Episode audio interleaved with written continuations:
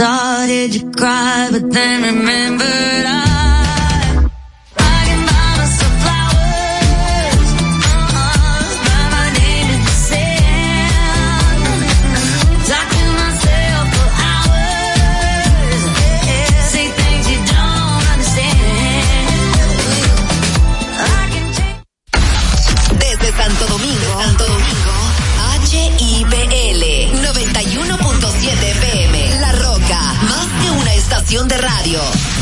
Héctor Herrera Cabral, Abelino García, Jaime Rincón y Miguel Tavares llegan con el estilo único del imperio de la tarde.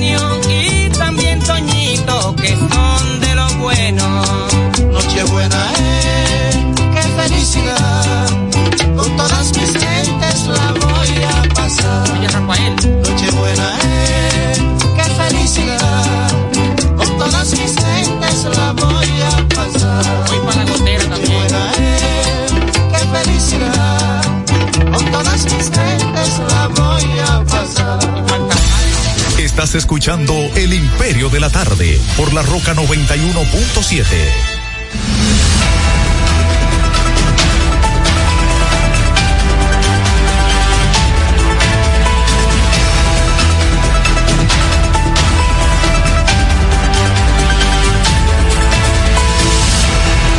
Saludos a la audiencia, aquí estamos en el Imperio de la Tarde a través de la señal de las rocas, son las 3, 5 minutos en toda la República Dominicana. La temperatura está en 30 grados con una sensación térmica de 33. Está lloviendo en algunas partes del país, así que a protegerse. Aquí estamos llenando. Ah, ya. ¿Qué es eso?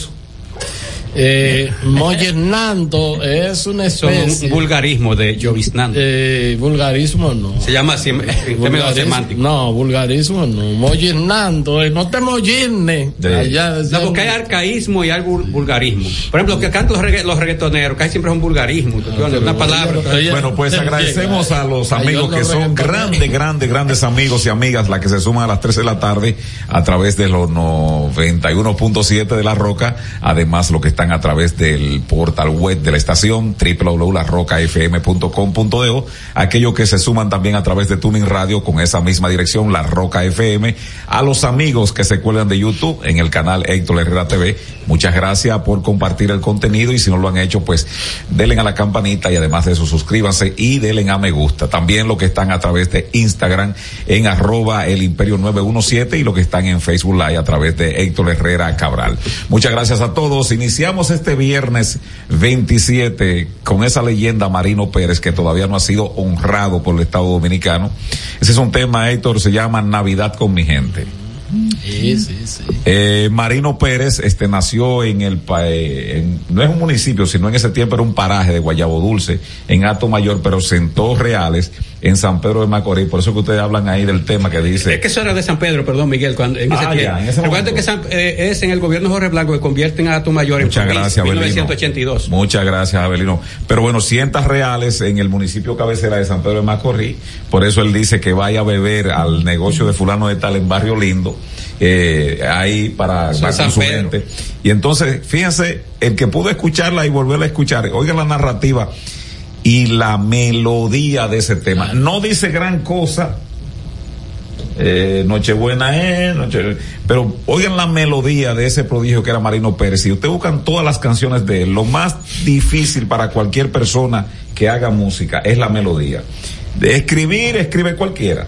Ahora bien, tú. La lírica se llama eso. Sí, tú buscarle, tú buscarle melodía. Que Héctor la Herrera- gente le guste Le y que le sea agradable al oído. Eso no es fácil.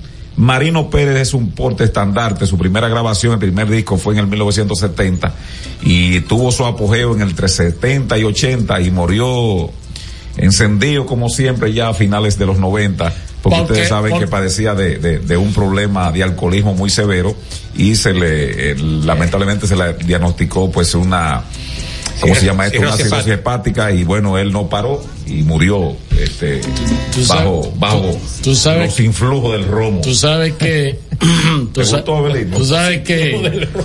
Que no solamente él bebía, con esa, sobre todo con esa pieza se bebió mucho. Ah, hay- perdón, esto hay que decir que el fenotipo, o sea, su apariencia física se corresponde con los años, con esos años, Sí, 70, 80. claro. Aquí no había tanta gente así, como con mucho peso. La gente normalmente, eh, ahora había un swing ahí que su ropa muy, eso no lo usaba todo el porque mundo. los artistas de antes, hay que decirlo.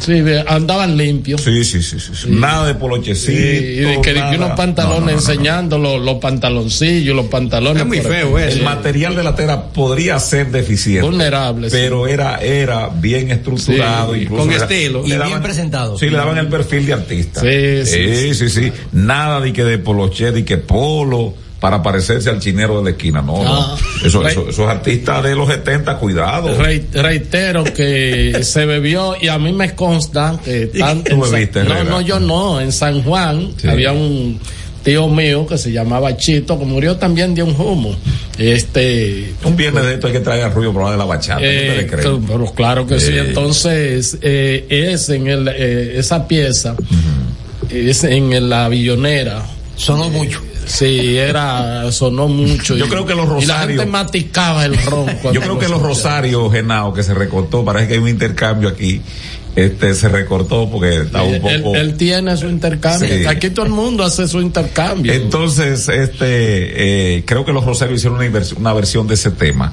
No se publicitó mucho, pero hicieron una inversión. Y hay que decirle, tal vez es el sí. bachatero más grabado y más, más cantado, pero su familia no ha recibido ni, ni un, ni un peso. ni un peso. No Wilfrido me- Vargas hizo un, un remix de todos los temas de él en voz de Miki Taveras, el mocano, que le quedó muy bien y vendió cualquier cantidad de copias. Y nada. No, no, no. no. Y una mezcla. Sí, sí, un, varios temas de él. Así es, bueno.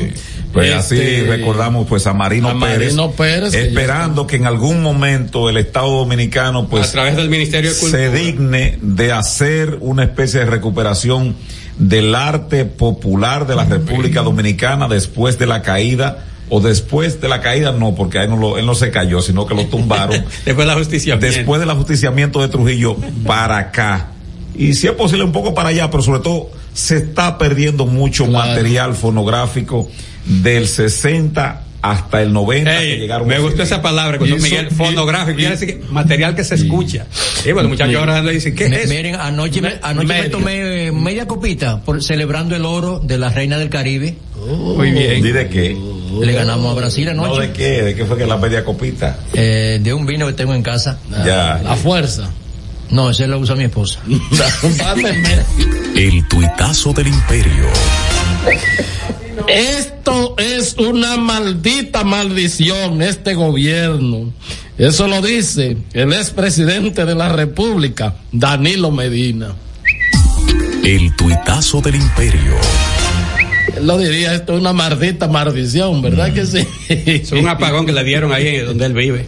Seguro. No, no, en el contexto que lo dijo. Él andaba Fue Cotuí que lo dijo, pero Sí. le dieron un apagón antes de salir de la casa. no, no, no, pero fue que dijo eh, que había eh, dentro de su programa de visita sorpresa había aprobado Te manda eh, saludos a eh, eh, o sea Sandy, te manda saludos. Sí, yo lo oí ese canalla ya. Dos máquinas eh, fueron aprobadas, una de ellas para producir todo tipo de jugos que se co- que iban a suplir el desayuno Ah, escolar y otra ahí. para producir casabe y dice que las dos han sido deshabilitadas durante este gobierno de Luis Abinader y entonces dice que cuando eh, oyó eso dice que este gobierno es una maldita maldici- maldición dice Danilo Medina Este es El Imperio de la Tarde. Por la Roca 917. Bueno, pues formalmente buenas tardes. A Héctor Herrera Cabral ya lo escuchamos ahí citando lo que dijo el expresidente Danilo Medina, eh, producto de un pique que pasó por allá por la provincia de Juan Sánchez Ramírez. Saludo a Miguel Tavares, también lo escuchamos porque de- como cada viernes introduce el programa o en el pórtico del programa pues trae una, un tema musical y hace normalmente una sinopsis, un resumen del origen de ese tema y del el artista o la agrupación que lo produjo y cómo ese y pegada o la presencia que tuvo ese tema en el mundo musical. Así es que Mira, ya lo escuchamos. yo, yo, hay un tema aquí que, perdón, perdón que, que con esto, porque lo manejamos nosotros constantemente. Eh, que la colega Martina Espinal nos había mantenido. Experta en salud. Sí, nos había mantenido informando sobre el tema ahí que un eh, ex eh, miembro del Falpo eh, y entonces luego eh, que lo nombraron ahí, ¿cómo se llama? Ah, que está aquí en la comunidad, digna. Ah, ese era un amigo Martín, eh, Y Polanco, David lo Polanco. que llama. cometió con todos los empleados de ahí, inclusive de carrera, fue un, un crimen. Entonces, me escribe Martina Espinal que Griselda Hernández, una, eh, una profesional eh, de menos de 50 años, madre de dos hijos, esposa, eh, eh, pues falleció, falleció Eh, ¿No le dieron las prestaciones? Dice, ella era periodista en Comunidad Digna, la sacaron de nómina en diciembre pasado, pese a que tenía una licencia permanente porque había sido amputada como consecuencia de la diabetes, pero cuando la sacaron de nómina con todo el grupo, además de que la dejaron, le dejaron de pagar y sin seguro médico, pese a su condición de amputada y con licencia permanente. Este, madre, eh, y bueno, pues eh, 18 años tenía en la institución. Yo le voy a responder ahorita, y, David. Nos conocemos este, bien. Falleció, falleció, eh, vivió de la caridad pública y de su familia. Eh, déjalo ahí, que Eh, cuando yo estar- venga de, de la efeméride. Estar haciendo eh, malabares. eh, sucumbió sin seguro médico, sin nada, sin eh, fue cancelada, insisto, sacada de nómina en eh, con una licencia permanente porque ¿Cuánto, ella- cuánto ella ganaba? porque la verdad que 15 la verdad pesos. que no, ¿Eh? no sé lo que- es un abuso. No podía pasar lo 20 que pasa es que además de, de cosas, o sea, es que estaba licencia permanente porque le habían Y amputado. la ley la protege. La habían amputado y, y, y como quiera este, este, este rufián que está ahí al frente de esa institución, eh, la votó. O sea, la- el- la a- sacó al de- presidente no le llega la información de que hay un sujeto que él nombró que no tiene ningún nivel de conciencia de lo que es la administración pública en una entidad y él fue capaz de sacar a todo el mundo de nómina y de la entidad sin darle sus prestaciones laborales, personas que están amparadas por una ley que es la ley de administración pública que deriva de ahí la carrera administrativa. Entonces, una vez se dice, ¿y, y, y de qué vale todo el esfuerzo que se hace institucionalmente para que un sujeto de baja estofa, como este, ¿cómo se llama ese? David Polanco. Ese tal David Polanco, debería, debería, Eh, y, y yo, yo le quiero en, eh, pero perdón, venía de que del Falpo, de que No, no, di de que no, di que no. No, no, no, no. Yo ¿Eh? conozco a David, que era muy jovencito. Era mi ¿Tú dirigente del que FALPO. te diga lo que yo pienso del Falpo? Mm. ¿Eh? Es una entidad que rayaba y raya todavía algunas colindancias con actos delincuenciales. Sí, claro. Entonces, Claro, no me vengas no me vengas parte- tú a plantear a mí que porque venga del Falpo, no, no, no. No, porque hay gente decente, pero este tipo lo que, lo que un del- ha En caído. todos lados hay, hay tipos decentes, pero la entidad como tal, el Falpo, no, no, no, no, eso no, eso era, eh, eso era, hasta tenía cierto carácter subversivo, lo digo yo, y lo puedo demostrar, porque le tiraron Exacto. una bomba a la subestación ahí de, de, de La Vega, en un momento dado de una huelga, y eso es, su- eso es, Acto terrorista. entonces, yo le digo al presidente, presidente, ¿cómo que se llama la entidad? Comunidad digna. Comunidad digna, Eso no tiene suerte. Si no, presidente, dele su dinero a toda esa gente y, y esa entidad que no sirve para nada, usted la disuelve porque la, SEA, que era más importante. la senadora del Y, y distrito. Fomper, digo, en Fomper hay una gente ahí. no, mentira, no han disuelto nada, Fomper. Yo eso fue una decisión del presidente. Pero no lo han disuelto. Por ¿Mm? decreto. No, eso no, no, ni por decreto, porque una ley, un decreto no puede Sustituir. derivar una ley. Y ahí hay No. entonces un Fomper, uno dirigiendo un Fomper. No es que Fomper existe, Tole Herrera. Fomper existe. Lo que no debería existir es esa porquería que se llama comunidad digna. Junto con el, el, el- el tolete que está ahí. Eh, ¿Cómo que se llama? Ahora, cancelaron. Charlatán, David cance- Polanco. ahora, dejar de pagarle a una persona que está en licencia permanente, que ha sido amputada, usted sacarla de nómina, Es quitarle el seguro ¿eh? médico, usted acto- lo está condenando a esa persona a matarlo. O sea, es un acto usted cruel. contribuyó, ese señor contribuyó, ese señor contribuyó a la muerte de esa periodista. El, el, el que el eh, director de Comunidad Digna contribuyó a la muerte de esa joven periodista, una joven mujer, 50 años, o sea, eh, ya está 50 años en este tiempo, es una, Sí, una persona, persona con... con- una esperanza de vida, sobre todo las mujeres que son 77, 80, Sí. por ahí todavía, eh, pues, eh, tenía un largo trecho por vivir y por recorrer. Es un- Entonces, una gente que haga eso, una gente que haga eso, no puede ser un servidor público, no puede ser un servidor del Estado, o sea, no, no lo puede ser.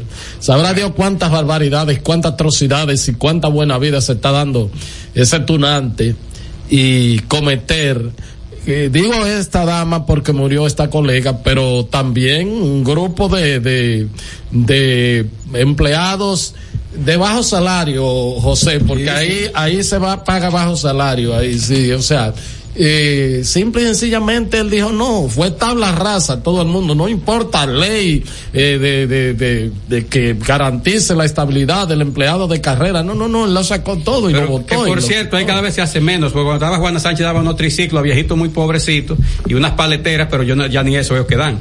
Bueno, señores, pues y saludo, habían buenos suplidores ahí en ese saludo a José. Esa vaina. ¿Eh? a José Cáceres dinero y gente. saludo en la parte técnica como siempre al buen amigo José Miguel Genao y a, perdón, y a ustedes amigas amigos muchas gracias por acompañarnos en el día de hoy en su programa El Imperio de la Tarde por esta Roca 91.7 FM hoy es viernes es el último viernes de este décimo mes del año. Ya estamos a 27 de octubre del año 2023 hoy es día de San Vicente de Ávila y Santa Sabina. Si usted se llama Sabina o Vicente, hoy es día de su santo y con ese motivo le estamos saludando desde acá, desde el Imperio de la Tarde. Saludo a la doctora Sabina, que fue mi odontóloga por muchos años, ya eh, una gran odontóloga oriunda de Higüey. Bueno, en el año 1845, en términos históricos, tropas dominicanas y haitianas se enfrentaron en el Cerro de Beler, en los alrededores de Dajabón, y ahí salieron victoriosas las tropas dominicanas que fueron capitaneadas, fueron dirigidas, comandadas por el general Francisco Antonio Salcedo.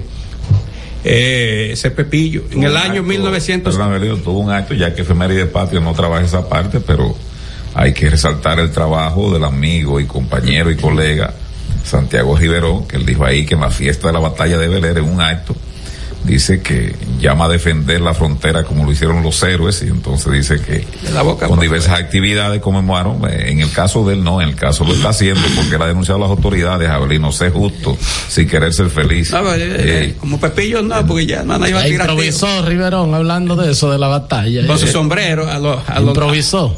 eh, habló de eso, ¿no? De que, de que hay que defender la frontera como lo hicieron, pues, eh, estos héroes y entonces tuvo una actividad ahí en la, en el arco este. El ahí, Arco del Triunfo. Del triunfo en, en Dajabón. Así es que muy bien, ya. No, muy bien, muy bien. Sí. Muy bien, porque eso- con eso se conmemora un aniversario más esa batalla. Se dio eh, eh, casi un año después. Eh, No, y además de eso, como, Digo, como la dependencia está ausente de que tienen que esas fechas presentarla, fíjate, uno se entera por el periódico y porque tú la dices, porque realmente no, no hay, descuido. Bueno, entonces esa batalla Hay un se dio. calendario, Herrera, porque en todas las oficinas públicas de relaciones públicas hay un calendario Él está cuando, cuando cumplen Él- los, Él está los en reelección. En- estos días lo escuché diciendo algo mucho más sazonado del presidente que lo que dijo, que lo que lo comparó con los restauradores. Hace como menos Déjalo de no ofenda la semana. memoria de, de menos, menos, me- menos de una semana y escuché al amigo Juan Pablo eh, Uribe. Juan Pablo Uribe. Sí, Pero él, no está, él está en reelección. Sí, pero él, él puede estarlo y está en su derecho. Pero que atienda a fechas como esta. Sí, sí, sí. Que Avelino A propósito de reelección, ¿qué se ha hecho el sabio? A- eh? a- ahorita vamos a eso. Mire, entonces, un día como el del año 1845, así exactamente, exact, exactamente ocho meses que se había producido, se había proclamado la, eh, digo, un, un año y ocho meses, perdón, que se había proclamado la independencia del país. Genao, un año y ocho meses, entonces al año y ocho meses se dio esa, esa, esa batalla que recuérdese que entre 1844 y 1856 se dieron todas las batallas que sirvieron para afirmar o reafirmar la vocación del pueblo dominicano por ser un, pa- un país independi- libre, independiente. Después de eso ya vino la gran traición que fue en 1861. Pero entre 1844 y 1856 fueron 12 años de, gue- de guerra que costaron mucho al país. Si no hubiese habido todo eso, o sea, si se hubiese mantenido el proyecto de independencia, el país hubiese avanzado más en esa par- en, eh, antes de esa de esa media mitad del siglo XIX.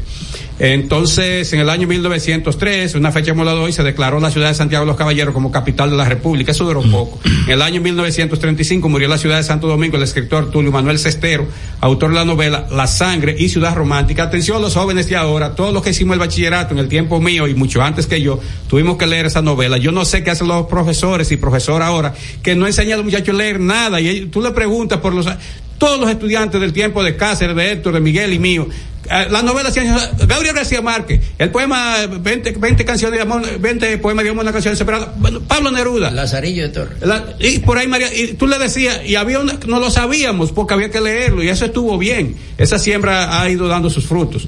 Bueno, pero Tulio Manuel Cestero fue, eh, escribió esa, esa novela, La Sangre. Le costó mucho porque le costó exilio y todo esto y, ser también marginado por la dictadura de Trujillo que para la fecha que murió llevaba cinco años. En el año 1945 murió el general Ricardo Limardo, quien durante muchos años fue figura estelar del mundo político dominicano, fundamentalmente Puerto Plata, por eso el hospital de esa importante provincia del norte del país lleva su nombre. En el año 1960 murió en Santo Domingo don Tuto Báez. ¿Quién fue esta persona? Fue el primer, el, el primer dominicano en filmar, no grabar, ahora se graba, se filmaba, que eso, el rollo ese, ese material se usa una, una sola vez y después ya que no se puede volver a usar. Esa es la diferencia entre grabar y filmar. Entonces, él filmó la película titulada La aparición de Nuestra Señora de la Alta Gracia, que narra un poco cómo fue que apareció la Virgen de la Alta Gracia. Eso fue en 1927. Recuérdense que el cine, se- eh, los hermanos Lumière, allá, allá en Francia, habían descubierto el cine, habían creado el cine en 1895. Tenía unos 30 y 33 años, se había creado el cine y ya en 1927 nosotros estábamos produciendo películas. En el año 1967 el coronel Francisco Camaño Eño desapareció y se trasladó a Cuba, ya lo dijimos el otro día. En el año 1994, atención, oigan esto, Miguel Tavares y Héctor Herrera y Cáceres que hizo una maestría sobre eso. El Senado escogió a los integrantes de la Junta Central Electoral para organizar las elecciones de 1996.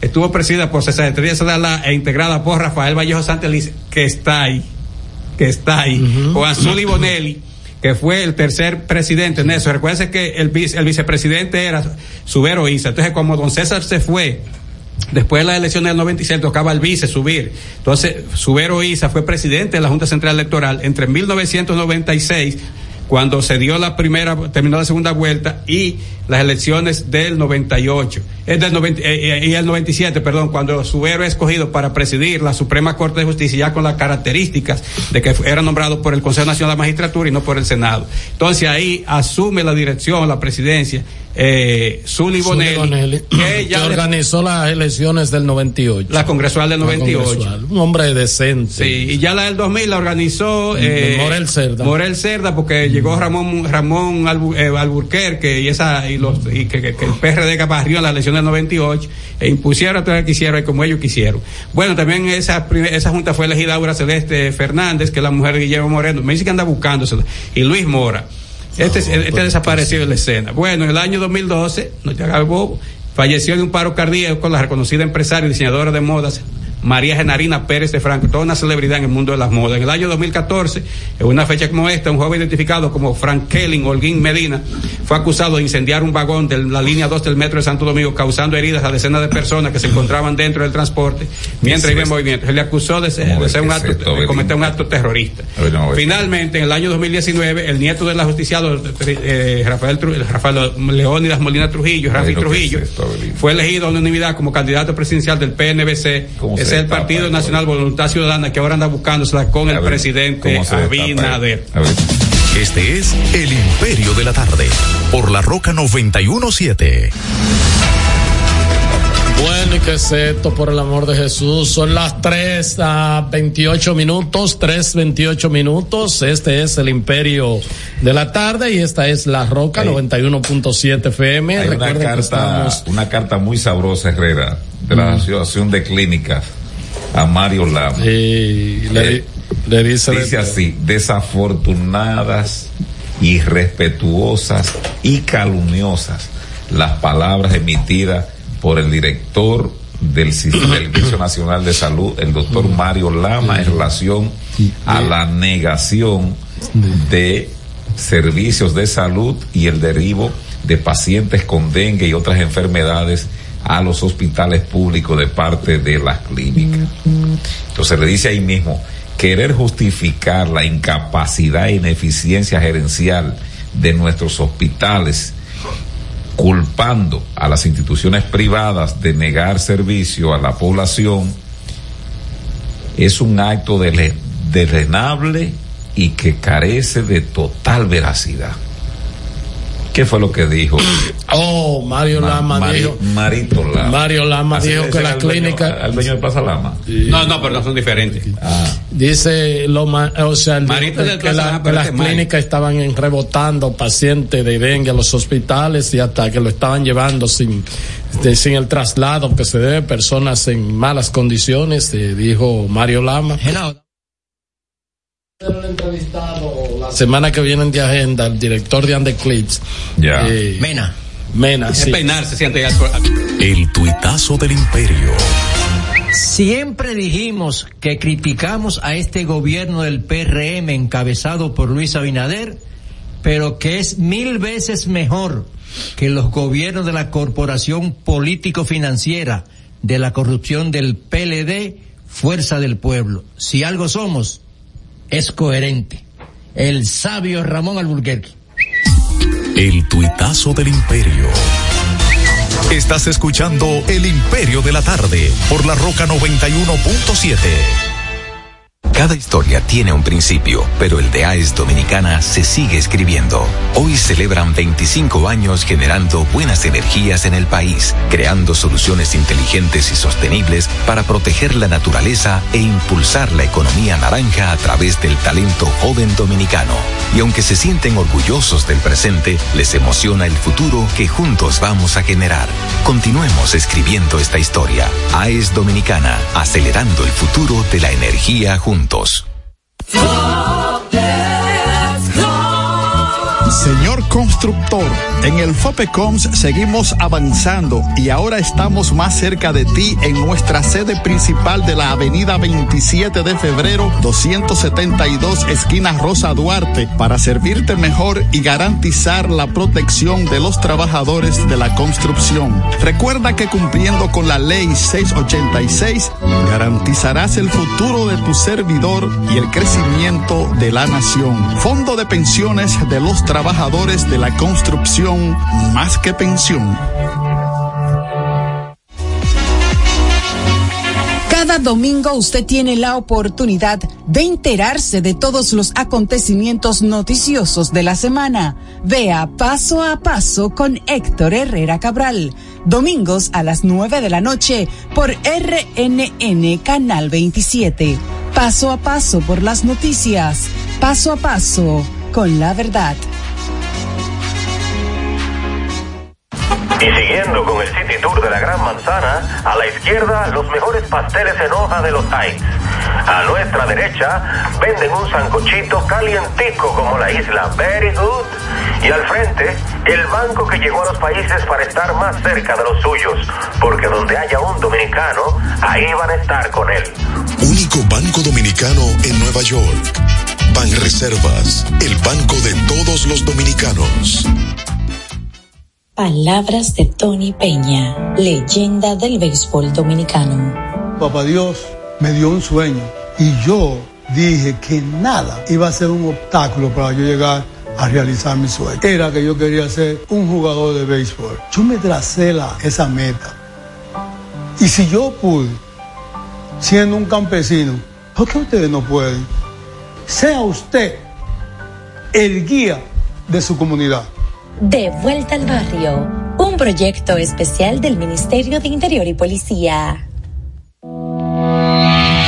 Jeffrey Racing tenemos la solución al problema del tren delantero de tu vehículo. Más de 30 años de experiencia nos hacen especialistas en tren delantero, amortiguadores, cremalleras, puntas de ejes y rodamientos. Visítanos en cualquiera de nuestras dos sucursales en Villajuana, calle Progreso con Arturo Logroño número 3, esquina Puente Hermanos Pinzón, y en la calle Manuel Ubaldo Gómez número 213. O llámanos al teléfono 809-814-6050. Ah, y no olvides seguirnos en nuestras redes sociales, arroba Jeffrey Racing. Jeffrey Racing, tu solución. Este es El Imperio de la Tarde por la Roca 917. En El Imperio de la Tarde, la cita con el periodista Nelson Encarnación. Nuevamente Estados Unidos es estremecido por la acción de un desquiciado mental que armado hasta los dientes provocó la matanza de al menos 22 personas y 50 heridos en el estado de Maine. Son episodios que se suceden con mucha frecuencia en el norte revuelto y brutal como le llamaba José Martí. Mientras los políticos le dan vueltas a la noria y no enfrentan el problema de fondo que es que cualquier loco tiene acceso a comprar armamentos sin que nadie le pregunte para qué. Los líderes norteamericanos viven mandando mensajes fuera de su territorio y trazando pautas sobre todo a las repúblicas bananeras, mientras no abordan las cuestiones cruciales como esa. Qué cosa, ¿eh? La cita. Estás escuchando El Imperio de la Tarde por la Roca 91.7.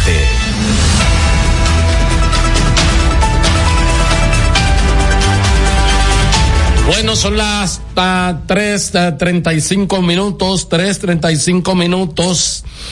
Este es el Imperio de la Tarde y esta es la Roca 91.7 FM. Recuerden que estamos transmitiendo en el canal de YouTube Héctor Herrera TV. Miren, señores, el tema del dengue hay que seguir hablando y hablando y hablando y no es porque uno quiera, sino porque el bueno, pensamiento. el congestionamiento de los hospitales, eh, todas las informaciones que uno recibe y las muertes que se están reportando. Justo ahora el listín diario tiene en su eh, portal eh, que un niño de nueve años murió la madrugada de este viernes en el hospital infantil Robert Rey Cabral de aquí de la capital afectado por dengue tras ser trasladado desde San Cristóbal. El menor es Alexander Mejía Casado. Era hijo de los señores Oliver Mejía y Mari Casado, residente en Sabana Larga de San José de Ocoa.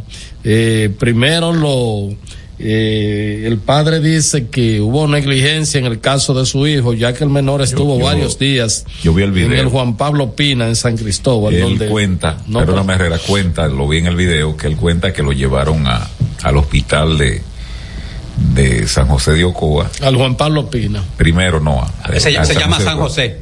Lo llevaron al San José de Ocoa. al- al Pues sí, al San José de Ocoa y y luego, luego lo, Pina. no, no, entonces lo remitieron a la casa y le dieron, dice que le pusieron un suero y lo despacharon, a sabienda de que el niño ya presentaba un cuadro complicado, dice que vomitó sangre en su casa, de ahí lo llevaron a, a San Cristóbal y entonces a San Cristóbal acá al, al, al Robert Reed y ahí fue el deceso. Eh, lo- vi la historia que la, la contaron en, en Canal 9. En el Pina de San Cristóbal no hay eh, cuidados intensivos y lo atendieron en la Perdón. en una camilla. Perdón, Cáceres, no, no tiene que unidad intensivo. Eso di- dijo el padre en, en una crónica que leí. O sea, no tiene unidad de No, cuidados no. intensivos. Además de que estaba lleno. Ah, ya, quizá era por Quizá, Entonces- quizá por eso, porque es un hospital regional. Siempre está reparándolo el Pina, ¿eh? O sea, ese y el Musa. Yo no había visto una cosa. Yo, mira, yo tengo. el Arturo Grullón, ¿no? Yo tengo, oh, sí. Y- medalla de oro, medalla y, de y oro. el Cabral Ibáez también siempre está, o sea, desde que yo tengo en los medios y dándole seguimiento a la parte esta de, de, de salud, siempre es así. Ahora, este, yo tengo que volver a apelar a la, a la, a, lo que dijo la doctora Altagracia Guzmán Marcelino, ex ministra de Salud Pública, y reitero, lo dijo en el 98, 99, cuando hubo un pico altísimo de dengue. Y lo siguió diciendo, y además a partir de ahí ella eh, se preparó y encabezó preparar un protocolo de actuación para cada centro médico de salud. No importa el nivel en que se encontrará y no importa si fuera público o privado. Es un protocolo para dengue. ¿Cuáles son las cosas que usted tiene que hacer cuando llega una persona y sobre todo en estos tiempos con un cuadro febril? Lo primero es que además de usted canalizarlo, lo único que tiene que tratar de controlarle la fiebre con ese acetaminofén. Inmediatamente debe haber eh, una y repetírselo varios, varias veces. Miren que yo me lo aprendí, yo no soy médico. O sea, varias veces, eh, días consecutivos, monitoreándole la plaqueta sobre todo, o sea, haciéndole un hemograma hasta que pueda aparecer, entonces se le puede hacer una prueba de dengue, porque lo que sucede es que ahora mismo, y ese es un grave problema que tiene el sistema sanitario de la República Dominicana, que cuando hay estos eh, picos o estos eh, epidemias como la que hay ahora con el dengue, entonces como aquí solamente hay un centro, el laboratorio, eh, doctor de Filló es, el laboratorio. laboratorio nacional. Entonces, como solamente es ese, yo no sé capacidad para cuándo, eh, pero cuando esa situación sucede, el gobierno tiene que tener, así como hay un colchón para el tema de cuando hay un, un Desastre eh, natural. un desastre natural, así es. Tú tienes un, un dinero ahí y tú habilitas a los laboratorios privados para que le den soporte a salud pública con el tema sobre todo de pruebas de dengue y de hemogramas. Y, de- y para tú mantener ese monitoreo porque yo o sea si tú tienes esos diagnósticos si tú manejas eh, esa, esas informaciones de laboratorio y de prueba de dengue, entonces se le hace mucho más fácil. Y ahí los médicos saben que no van a inventar porque un médico, uno va con un médico y, y, reitero, ese protocolo debe estar escrito y debe estar pegado en todas la- la- la- la- las, las áreas de emergencia y las áreas de consultas porque cuando viene a ver, ah no, esto puede ser una amigdalítico y te clavan una, una, uno- un antibiótico, una inyección y lo que hacen es que te empeoran la situación del cuadro del dengue. O sea, no, aquí eh, es realmente, Es la continuidad de las cosas. Así ¿verdad? es, Tú, tú- así tú es. señalas lo que decía la doctora Marcelino y eso debería estar pegado en la pared. Claro, claro. Porque Se acostumbraba a eso antes en los pasos. En la casa, ¿qué hacer? En cuarteles policiales. Memorando. Sí, sí, sí. Porque aquí hay que repetir las cosas a la gente, porque aquí las cosas inician bien y saben lo que hay que hacer. Pero sin embargo comienza un descuido y si no hay una supervisión, ese es un problema que tenemos de la metodología de la aplicación de cualquier eh, rigor que sea. Aquí las cosas empiezan bien. No pise la grama y te señala si tú no le pones, no solamente el letrero, si tú no le pones un obstáculo, Avelino, para que no, ese pedacito que está ahí, que ellos entienden que van a ganarse la vida si toman el atajo, esto es un país de atajo. ¿Tú sabías eso, Avelino? ¿Eh? Esto es un país de atajo, Herrera. Sí, claro. Un país de atajo. Lamentablemente. Eh, llega un gobierno que tú no hiciste nada por él, entonces tú buscas y comienzas a hacerte el gracioso con ese gobierno y trata de ese que se que hizo un esfuerzo para que llegara. Entonces tú tratas de volarlo con una cuña que tú conociste. Algunas ramas, ¿no? Apelando a sus atributos, dan un salto de garrocha. No, así no. Ah, bueno, pero. estoy No, pero hablando- así no. pues, yo Estoy, quiero decir. estoy hablando mentira, esto les Entonces, lo que sí voy a decir con respecto al dengue.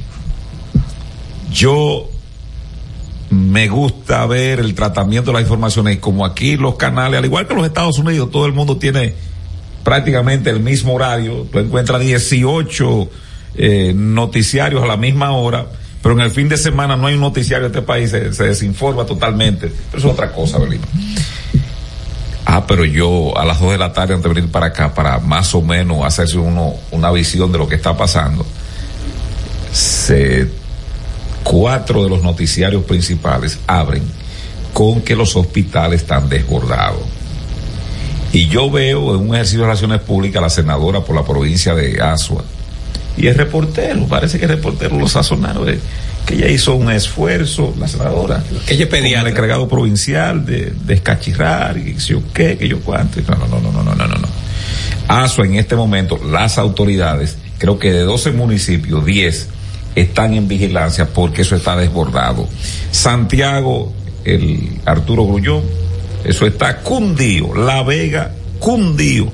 Entonces, Al final la palabra cundido ahí. Ah, cuando algo es abundante, pero está regado. Cundido de hierba está eso. Pero Entonces, generalmente, ¿qué, ¿cuál era la parte más popular entre los muchachos anteriormente? Ah, Le ha cundido el pelo.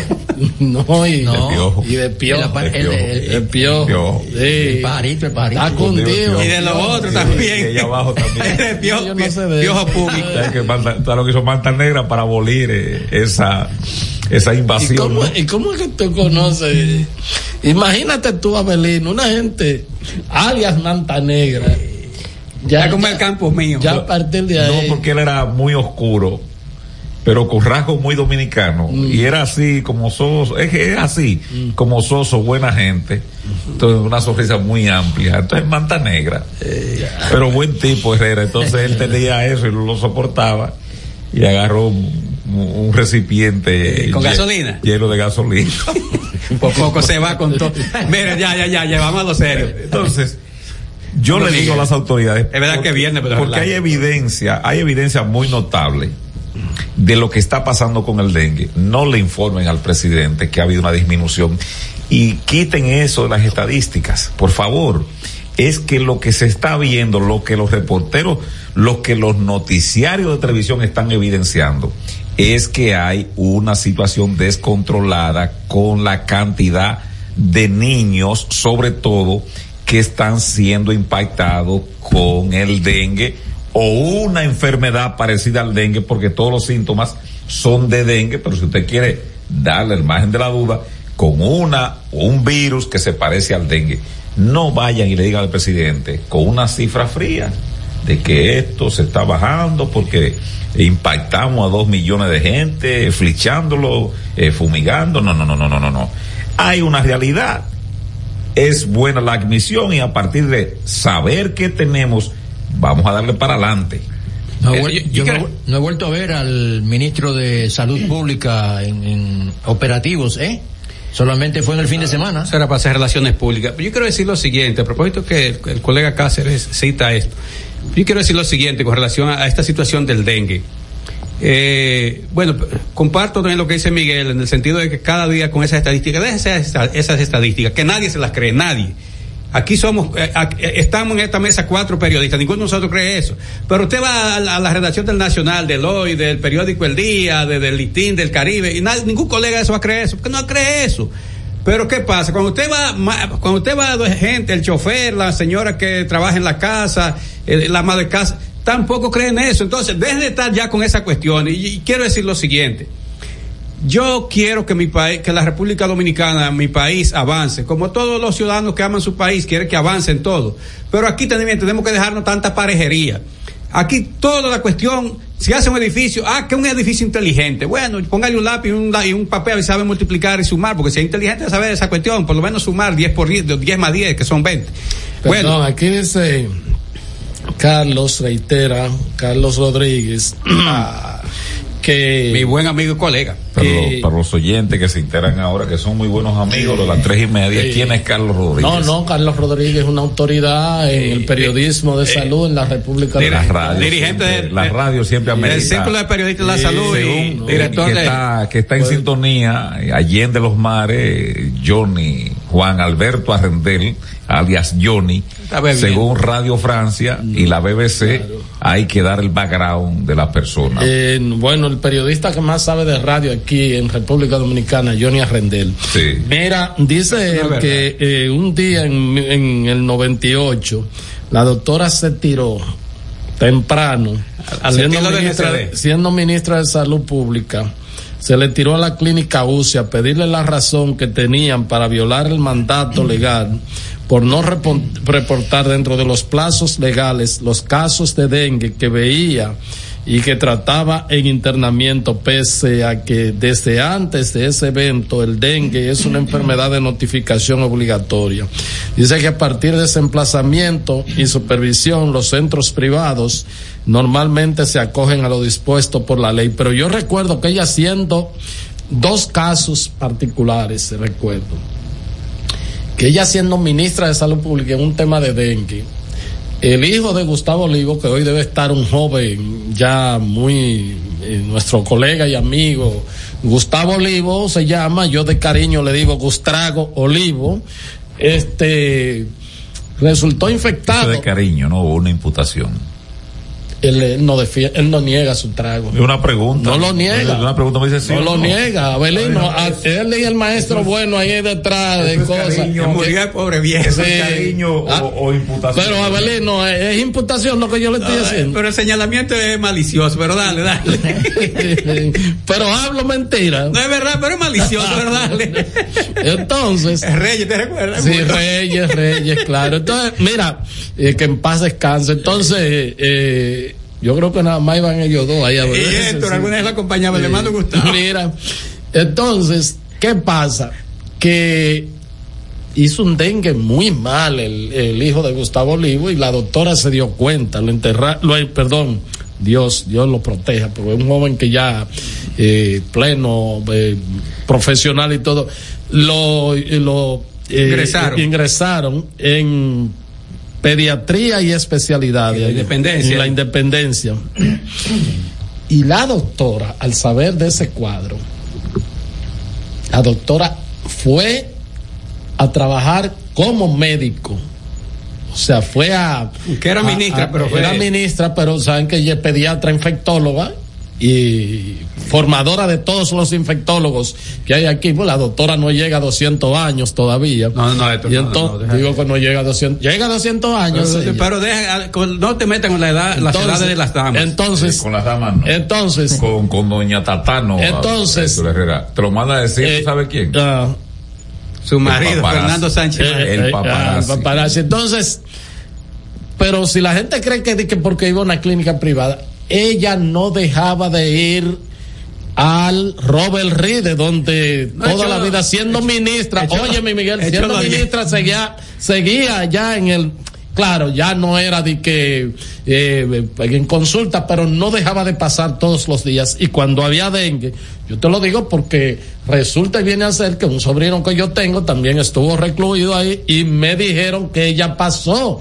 y lo vio y lo chequeó y pedí el expediente. O sea, eso no es de que, que, que, de que para ver o, o Pasar cómo por va la pasar. cosa por aquí. Denme, denme el expediente. Déjeme el expediente, como ella siempre. chequear dice. las órdenes. Y entonces, ella veía y si no, agréguele tal cosa o esto o algo así por el estilo. Entonces, lo que quiero decir es que cuando tú tienes un, el rector del sistema de salud de la República. Dominicana, tú lo tienes, que él mismo agarra su bata, su estetoscopio y comienza a ver y a chequear y está pendiente a eso. Todo el que esté en centros privados y en centros públicos se va a alinear obligatoriamente. Claro. Se va a alinear. esa que, eso que ella le hizo a la, a la USA, estamos hablando, no ahora, para aclarar, lo hizo en 1998. ¿Cuánto estamos hablando? 25 años. 25 años atrás. 25 años. Bueno, pero eso la UCE jamás dejó de, de hacer su reporte. Claro. Entonces, lo que ella hacía en el Robert Rick Cabral, que iba de noche y por la mañana antes de ir al ministerio, esas cosas Marcan. le, eh, marcan y se expandía y todo el mundo. Bueno, por aquí estuvo la doctora, por Pasó aquí visita. estuvo. ¿Quién más o menos? Sí, pasó visita. ¿Quién más o menos actuó así? Dos pupilos de ella. Chanel Rosa, aunque no es médico, siendo director del servicio, se tiraba a todos los hospitales, a todos iba y conversaba con las enfermeras y con los médicos y todo. Y tú sabes Y, quién. a- y hasta comía fritura con Y com- sí, porque a él le gusta comer mucho. Sí. Y el doctor Hernández, Ah, el doctor Hernández, Félix. Félix. Félix, pero eso lo vi yo, él iba. Bauta iba también de madrugada. Él iba, claro que sí. Porque Bauta no ¿Por qué, duerme. ¿Por qué a usted le gusta levantarse tan temprano? No, porque Bauta- llegaba a las cinco. Bauta se acuesta a las 7 de la noche. Eh, bien cachú. Y entonces. ¿Qué, qué significa eso, entonces, y entonces, ya él a las 4 de la mañana está en el aire, ¿tú me entiendes? A las 4 de la mañana está en el aire, pero va al ministerio. hay cosas. O sea, lo que te quiero decir es, por ejemplo, el doctor Hernández, un día yo fui a Es un ser humano temprano, Félix Hernández. Félix Hernández, yo fui a hacerme una una prueba que todavía no estaba muy extendido aquí el, el, el asunto, ¿cómo se llama? Para uno La chequearse tomografía. las hernias, una tomografía para ver unas hernias. Y yo llegué al peso de la madrugada ya. Y ya él estaba allá, y tú sabes lo que hacía él, él se pa- pasaba por todos los pasillos, eso era allá en el, en el, en el, El Ney- Ney. en el Ney Ney Arias. Arias. Pasaba por todos los pasillos, y si veía una colilla, la agarraba en el piso, en la, o en la acera, cosa, la agarraba, la depositaba luego en un zafacón, pero él eso no se quedaba así, él llamaba al encargado de, Responsable. de, de- de repo- responsable de esa área para que le dijera por qué eso, por qué había colillas tiradas. O sea, el amor que tú, son con detalles que tú le pones a la gestión, a la gestión. Mira, a Chanel lo tenían loco. Eh, unos dirigentes, bueno, que eran este, el presidente de la, de- del colegio médico en Montecristi era Miguel, que era un dirigente del PRM. Eh, que le- en que- Mao. En Mao, que le hizo varias. Y Chanel fue 500 veces allá a hablar con él. Y finalmente, no, dice, bueno, eh, la verdad es una Y cosa. durmió, durmió en las condiciones que, porque era la, una de las, de, de las peticiones que ellos hacían era las condiciones en las cuales se desempeñaban.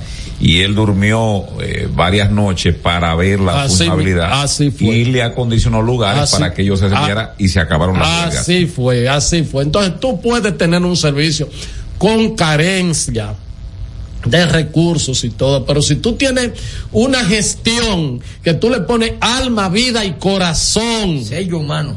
El sello humano, exactamente. Todo el que esté por debajo de ti, carajo, tiene que alinearse, no importa lo que haga. ¿Por qué aquí todo el mundo se, se alineó con el tema de, de- del COVID? Bueno, porque había una decisión de Estado desde el más, ¿verdad? De, de una política pública dirigida y, y todo eso, o sea, y todos tuvimos que ponernos en eso, inclusive la gente que, algunos que eh, renegaban un poco las vacunas y todas esas cosas así, o sea, claro, tuvimos falencia porque el COVID colapsó a los, sistem a los sistemas de salud de los mundo. países más avanzados del mundo. A Estados Unidos lo convirtió en estropajo y uno de los mejores del mundo, que es España. España tiene uno de los mejores, si no el mejor sistema de salud. Eh, eh, eh, también lo jamaqueó. Entonces, lo que yo te quiero decir es, en vez de tú estar diciendo que esto, yo no creo que el ministro de Salud Pública sea para andar fumigando. No. Eso tiene que ser una, una, un- o- o- otra, otra, otra parte del Estado. Imagínate tú que de línea ascensión eh, estuviese montado en un greda. Exactamente, es lo mismo. Entonces, el ministro está para gestionar todos los días. Yo me, cu- cuando hay estas estas cosas y tiene que hacerlo también el director del servicio, tienen que estar 24/7 con la directora del departamento de epidemiología del ministerio de salud pública todos los días, ella ahí a cuarta y chuleta, llámame aquí, vamos a ver aquí qué es lo que está pasando. Con estos, verídico, con Sí, estos reportes que han llegado, que eh, cómo está tal hospital, cómo está qué sé yo cuánto, y tú te tiran los hospitales, y llama a los viceministros también, eh, fulano, venme a ver allí, bueno, aquí no se ha, pero, pero, eh, si no se ha confirmado todavía, pero tiene las mismas características, etcétera, etcétera, etcétera. Entonces, tú tienes el funcionario para gestionar, no para andar de que fumigando, eso tú se lo dejas eh, a otra instancia de los ayuntamientos, y tú le das, le dices lo que tiene que hacer, porque tampoco la fumigación no elimina eso, no es verdad. Tú fumigas hoy y por ejemplo llueve ya, además el mosquito, generalmente si tú lo, lo- atacas con eso puede hacerse hasta resistente, eh, que eh, entonces es un tema de gestión y olvidarte de la parte de que no, que aquí solamente porque caramba, hay un reporte, no, que eh, apenas hay tantos recluidos Mira. y que hay tantos sospechosos. Mira, pero- y entonces cuando van los periodistas te dicen, directora, Hugo Mendoza, no hay para nadie. recuerdo- Robert Reed, no hay para nadie. Allí no hay para nadie. Aquí no hay para nadie. Todo el mundo en los pasillos. Cuatro gente, perdón, en una cama, en cuatro niños ahí en el Robert Reed. Entonces tú no puedes hablar de estadística y que, tú, pero, que son pero los es lo que te digo, es admitir el problema. Mira, yo recuerdo que cuando en Haití lo, la ONU, ese instrumento de dañar cosas a veces cuando están media arregladas y a veces de arreglar y recomponer, pero bueno, eh, existe, mandó los soldados estos nepalíes ahí que tenían una costumbre bastante primitiva, estos sujetos que se hacían, daban del cuerpo donde quiera, bueno, trajeron el cólera, que para ellos es también igual que el dengue para nosotros.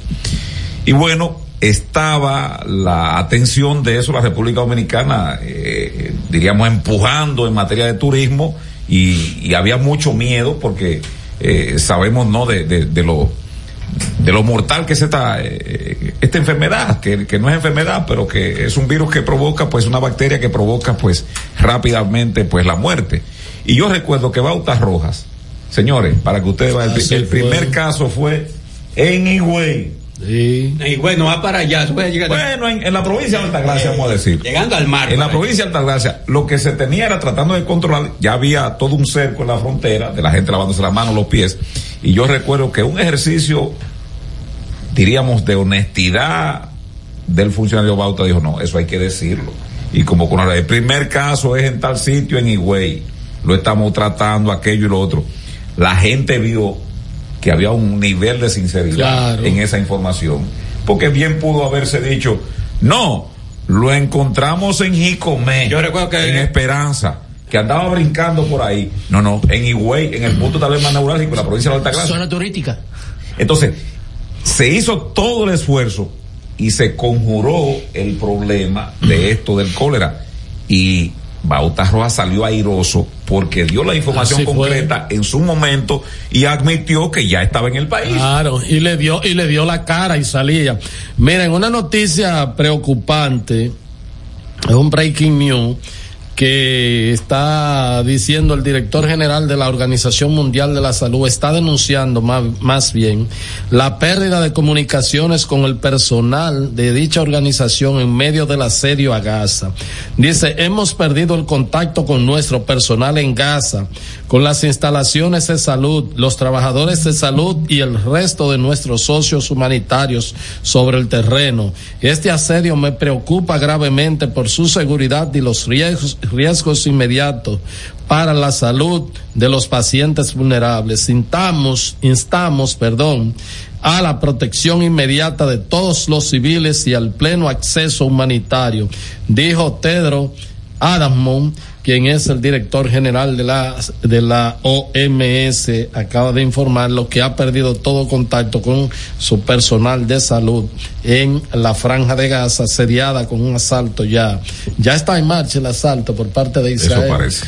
Eh, y bueno, ya ustedes. ¿Qué van a hacer? Sí. Estás escuchando El Imperio de la Tarde por la Roca 91.7. Colegio y recinto son lo mismo. Los colegios electorales son las mesas conformadas por las juntas electorales donde usted y yo vamos a ejercer el voto. Colegio y mesa son lo mismo, pero colegio y recinto no, porque en un mismo recinto pueden haber varias mesas. Para que tú me entiendas, el recinto es la casa y el colegio son las mesas dentro de la casa. Estamos conformando los colegios electorales y queremos que seas parte. Únete, hagamos historia, hagamos democracia.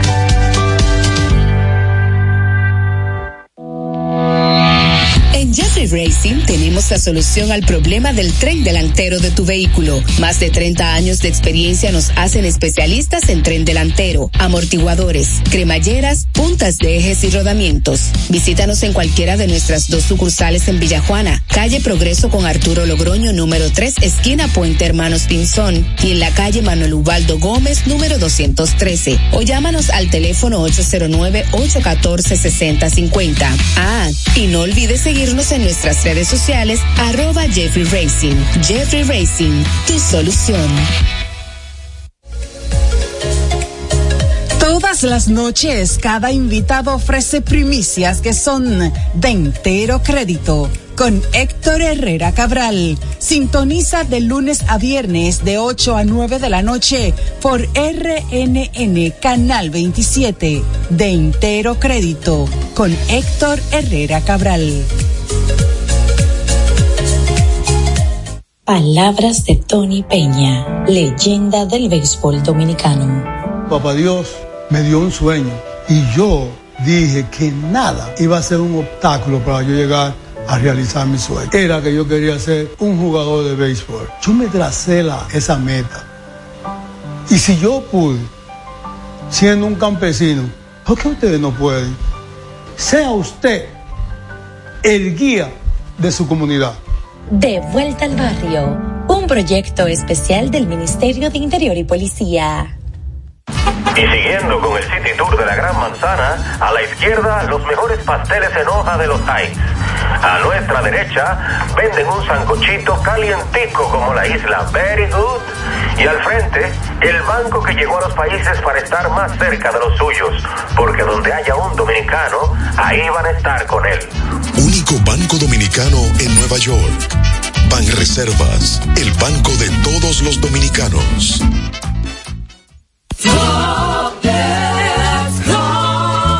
Señor constructor, en el FOPECOMS seguimos avanzando y ahora estamos más cerca de ti en nuestra sede principal de la avenida 27 de febrero 272 esquina Rosa Duarte para servirte mejor y garantizar la protección de los trabajadores de la construcción. Recuerda que cumpliendo con la ley 686 garantizarás el futuro de tu servidor y el crecimiento de la nación. Fondo de pensiones de los trabajadores de la construcción más que pensión. Cada historia tiene un principio, pero el de AES Dominicana se sigue escribiendo. Hoy celebran 25 años generando buenas energías en el país, creando soluciones inteligentes y sostenibles para proteger la naturaleza e impulsar la economía naranja a través del talento joven dominicano. Y aunque se sienten orgullosos del presente, les emociona el futuro que juntos vamos a generar. Continuemos escribiendo esta historia. AES Dominicana, acelerando el futuro de la energía juntos. Este es El Imperio de la Tarde, por la Roca 917. En El Imperio de la Tarde, la cita con el periodista Nelson Encarnación.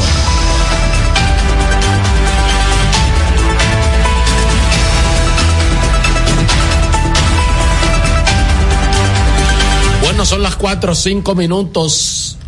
Cuatro o cinco minutos. Yo le voy a pedir a Felipe que él, su mensaje de voz, eh, que su mensaje de voz, que sepa quién se lo envía, porque ¿Qué fue? ¿Qué ofendió?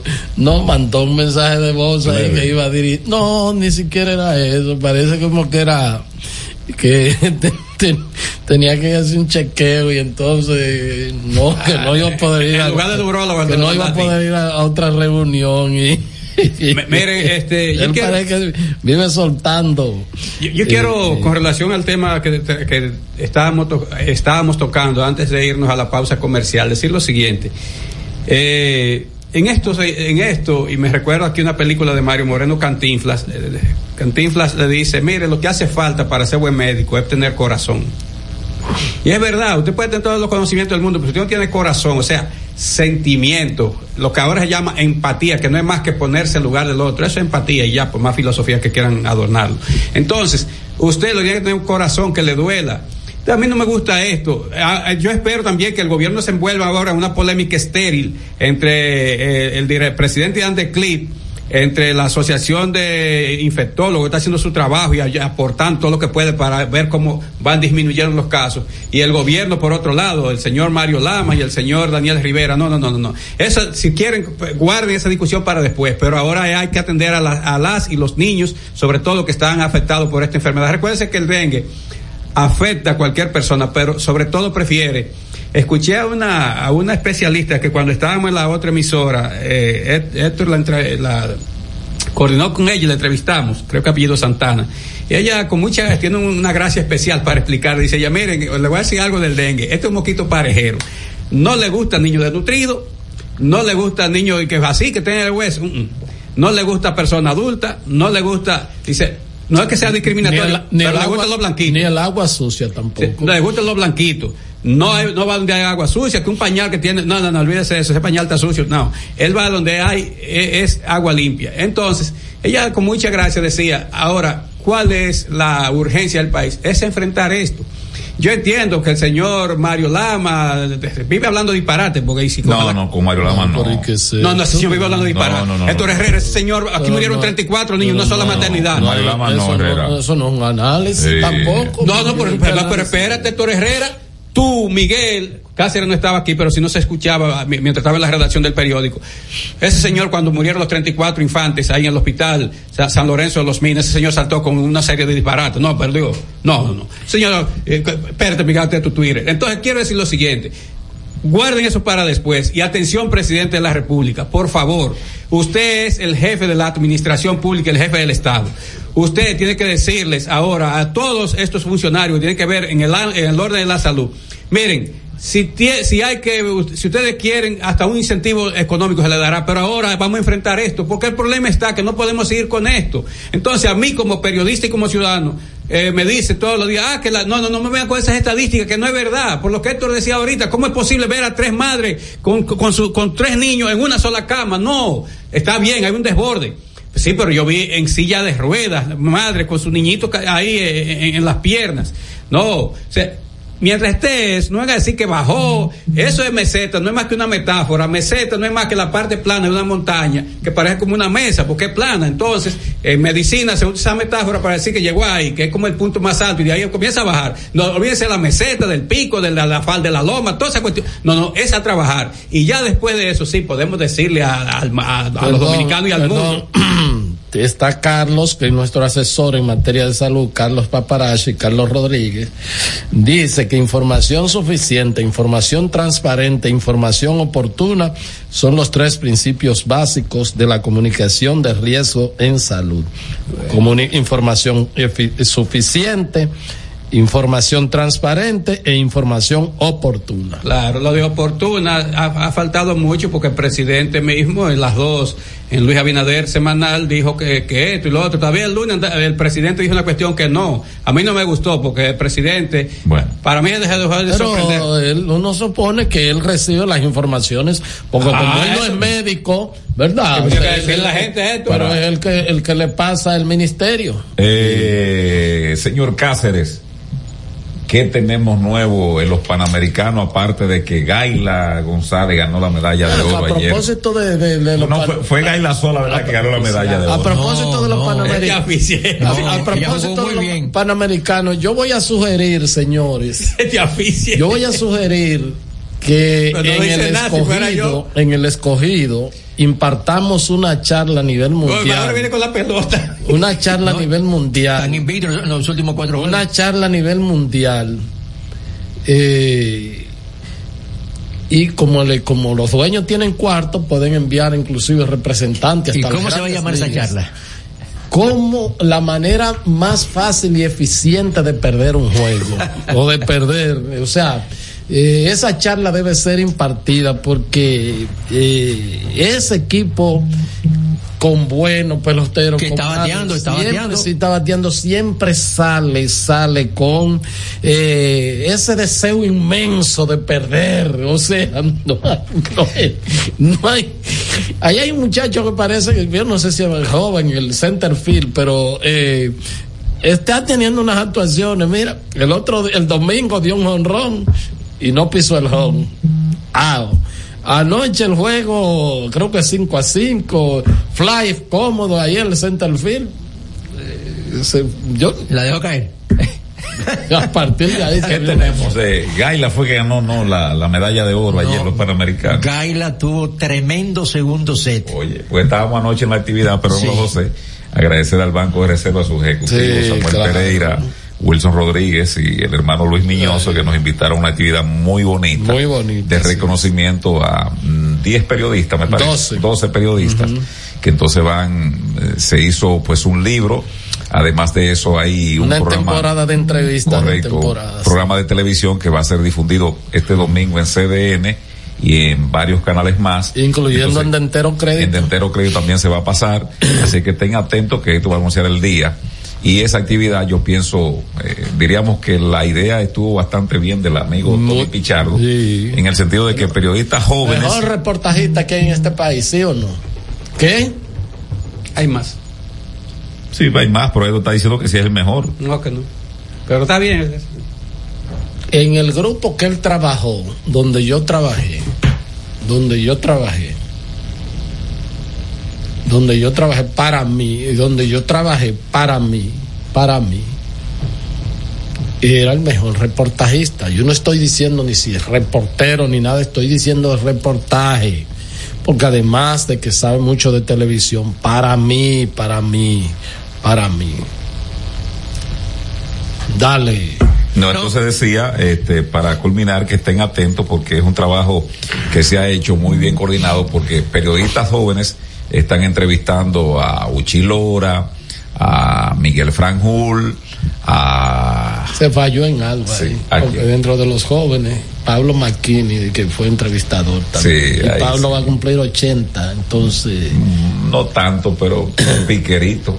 Pero bueno, se incluyó entre los jóvenes Entre los adultos. jóvenes. sí. Así que un gran trabajo culmin- culminando con esto, pues los 82 aniversarios del Banco de Reservas con esta actividad, diríamos desde el punto de vista ya un poco más cultural, porque tuvieron otras cuestiones en toda la semana. No, hasta hoy, hasta hoy, eh, una sola hemos ganado hoy en boxeo. Temprano eso. Sí, temprano, cerca del mediodía. Junior Alcántara. No, temprano, porque el amigo Freddy, Freddy Tapia me envió el- la captura de, ca- de, de, de- de pantalla a las ocho y media de la mañana. Eh, no, lo que pasa es que el brasileño, Ah, sí, no por el peso, no hizo el peso. Por eso fue, le otorgaron una medalla Ah, sin pelear. oficialmente fue al mediodía. Claro, oficialmente fue al mediodía porque el, el- el brasileño confrontó problemas con Llegó el peso. harto fue. o- Eh, sí, parece que indisciplina. Entonces era en 51 kilos, no lo hizo. Y ahí mismo se decretó la victoria del dominicano Junior Alcántara, que ya eh, logra la quinta medalla de oro para República Dominicana. Anoche fueron las reinas del Caribe. Brasil dio una buena pelea en el primer set. A Gaila González le hicieron como seis bloqueos durante ese primer set. Entonces vino virada en el segundo set y logró más de 8 o 10 puntos con una fortaleza increíble por todos los ángulos de la cancha y Dominicana logró barrer en 3-0 al equipo de Brasil, un equipo joven, eh, no es el equipo regular A del conjunto de Brasil, pero sí un conjunto con muchas muchachas de mucha calidad. El tuitazo del imperio. Si la Dirección Nacional de Control de Drogas quiere realizar un operativo exitoso, solo tiene que ir a la Casa de la Pomposa. Eso lo dice el abogado y exfiscal Teobaldo Durán. El tuitazo del imperio. Mira, este, no sé a qué gancho es ese, como huele como a farándula eso. Eh, no, pues la, la Pomposa es una artista, influencer. Sabía yo. Y entonces ya andaba de que con bien empaquetada porque ella dice que se yompea, ¿no? Se da, se da sobrecarga de, de la hierba, ¿no? Entonces, ella subió un video diciendo que ella no exhorta a nadie, pero que todo el mundo sabe que, que ella se da, cuando termina de trabajar, se da su recarga. No, pero ¿qué no, se puede, no puede decir en radio lo, lo, lo, el término ni en YouTube para que no nos censuren. Miren, ¿Y a dónde es que trabaja esa? La pomposa es una influencer, Herrera, tú estás muy desfasado. Mira, Teobaldo Durán, que es un, un, un Ayudante abogado, del fiscal, y está, está muy atento. A un farandulero, él tiene que, es muy buen ¿Y abogado. qué hizo Dani Villalona? Salió del aire, que eh, suponiendo traje que era medio, medio exótico. Mira, eh, pero dejemos eso, eso es la farándula. La combinación que quedan. Eh, exótica, sí. Me- bueno, miren. Eh, ¿Qué pasó con, con el tema Miren, entonces? eh, eh, perdón, Héctor, eh, que el, quería decir que este, este tema que tiene mucho de película mal actuada, en que está envuelto el, ex procurador Jean Láez Rodríguez, eh, la fue pospuesto para seguir el 31, el conocimiento, porque una de las muchísimas imputadas pues sufrió una caída, y entonces se le fracturó un brazo y el médico que la atendió pues dijo que necesitaba unas 72 horas de licencia y que ya sí podía presentarse a partir del lunes a, la- a las audiencias judiciales. Pero yo quiero decir lo siguiente. Eh, yo soy lo que creo que ese caso nunca, si es con base al expediente que se elaboró, no va para ningún lado. Porque eh, un expediente tenga doce mil y pico de páginas, nadie en su sano tino, nadie en su sano tino sabe que eso es posible manejarlo desde el punto de vista de lo que es el- la, la norma eh, procesal penal. ¿Por qué? Porque, por ejemplo, si Miguel y yo somos imputados, Dios nos libre, y Miguel dice, no, no, no, ha- hay que leer, porque Miguel, Miguel interesa, que se diga si es inocente o, o- o- o culpable, que él va a querer siempre probar su inocencia, o yo, o cualquier otro. Entonces, eso va a ser muy difícil. Ya el, el mismo, el mismo Ministerio Público, que fue el responsable de elaborar este, este paquetón de hojas, eh, dijo en estos días que eso era casi inmanejable. Bueno, porque todo el mundo lo advirtió, porque es una cosa absurda, 12.500 páginas, ¿qué es eso? Entonces, ese juicio Y el está ahí. Ministerio Público diciendo, como advirtiendo que probablemente, eh, o que teme de que se vaya a caer el caso por, por lo mismo que pasó con. Breaking news. con Odebrecht. No con Odebrecht. Ah, no, con- con los tucanos, Con con los los- tucanos. Breaking news, eh, el periodista Juan Reyes, el compañero nuestro, amigo, está informando que Eddie Montaz acaba de anunciar su renuncia a la organización morada. Dice así, hoy 27 de octubre de 2023, al presidente Danilo Medina, presidente del Partido de la Liberación Dominicana, al secretario Vía Charlie Mariotti, secretario general, presentación de renuncia. Distinguidos líderes, aprovecho la presente para presentar mi renuncia como miembro del Partido de la Liberación Dominicana y por vía de consecuencia de su comité central. Siempre agradecido del trato personal que he recibido. Me despido muy atentamente, Eddie O. Montaz Guerrero, miembro del comité central y diputado de San Cristóbal, recibido en el día de hoy, Abelino, a las cuatro y dos de la tarde, en la Casa Nacional. Mira, para, para terminar, entonces quiero decir lo siguiente. Los montás, eh, antes de eso, Abelino, pues tú quieres, tú, ¿qué tú quieres decir? No, a terminar, entonces tú vuelves y retomas, tú recargas ahí como los, los, como los metralleta. No, no, pero espérate, porque ustedes los dos son unos irrespetuosos de este Miguel fue que metió esa, esa, esa cuña ahí No, y digo esto porque ahí en esa cuña se debió decir que hace un mes, un mes y pico, creo que como dos meses, que este programa aquí dijo que se, que, que Sí, iba, que se iba. que se iba, Lo- Sí, se sí, dijo sí, aquí, sí. Se dijo, se dijo, ¿Eh? se dijo, ¿Eh? se dijo, se dijo. Lo que pasa es que di el breaking news. No, porque, porque yo veo como que se No, dice así, que- o no sea, permi- eh, eh, yo di el breaking news de la información, la primicia. Y entonces, porque a las cuatro y cuánto fue que yo dije, que se Como- recibió la. como a las cuatro y dieciocho, A las una cuatro cosa. y dieciocho, está, está calientito Herrera. Entonces, Abril quiere terminar con su medusa y yo vuelvo y doy tu crédito a ti. Yo no me robo Miguel, nada. pero respeta, Mira, oye, oye, así como oye, lo que- medusa. Oye, lo que me acaba de pasar a mí. Oye, esto, Abelino. Ahí va a meter otra cuña esto, No, pero yo- y- oye. y el coordinador lo permite. Ayer me dice mi hija Camila, papi, ponme una recarga de Tole Herrera. Mm. Cuando vengo para acá y veo un colmado y pregunto, sí, Ah, el tipo me dice, ve el número, digo, ¿cuál ahí usted? Y me dice, ah, lo está rechazando, no sé por qué, que esto que lo otro. Bueno, pero cuando me monto al vehículo, digamos, a buscar otro lugar, cuando me monto al vehículo, me llama mi hija y me dice, papi, gracias. Digo, ¿cómo así? Ah, que la recarga eh, ca- cayó. Digo, pero me dijeron que no cayó. Hoy fui y le llevé sus 200 pesos. Ya, tú no te quedas con nada. Ah, no me quedo con lo de nadie. Entonces, ¿cómo yo voy a quedar con un crédito tuyo de decir que Inclusive yo creo que que creo se que, iba? creo que en ese momento hablé de que va eh, iría a pasar Yo, yo pensaba que era más serio. Un canalla iría a enganchó pasar- para meter eso ahí. iría a pasar al grupo de lo que usan hablé de las camisas Sí. eh, verdad que fue De la así? Columbia. De- eh, sí verdad que fue así Sí. que más o menos lo manejé Bueno, que tiene un Bueno, blusón pues, atrás. Pero mira, quiero decir lo siguiente entonces.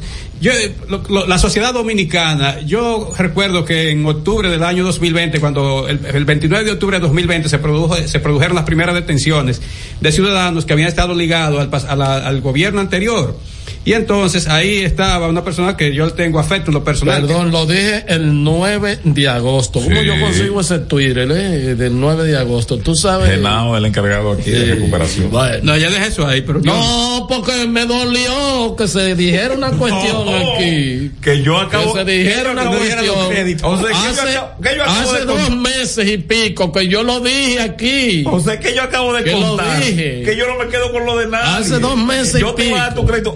No. es que existe, porque Abelino Dos sí. meses y Abelino te pico. tu crédito, porque Abelino insistió con lo de Medusa. Pero, Miguel, déjame terminar ya, déjame terminar. Bueno. Dos meses y pico. Y el coordinador No, también. Yo me mato por ahí buscando informaciones para yo venir aquí a. Y no, créditos. no, eh, y entonces cuando viene, ah, no. eh, Por eh, ahí. Como, como si nada, lo dijo otro, Juan Reyes, ah, aplaudirle a, a Juan Reyes, qué sé yo cuándo. Ya, ya, ya, voy a esto, voy a esto. Bueno, entonces, ¿qué Me voy de aquí. ¿Qué sucede? En octubre del año 2020 eh, estaba tenía el gobierno unos tres, dos, dos meses y pico, se había juramentado, se había instalado.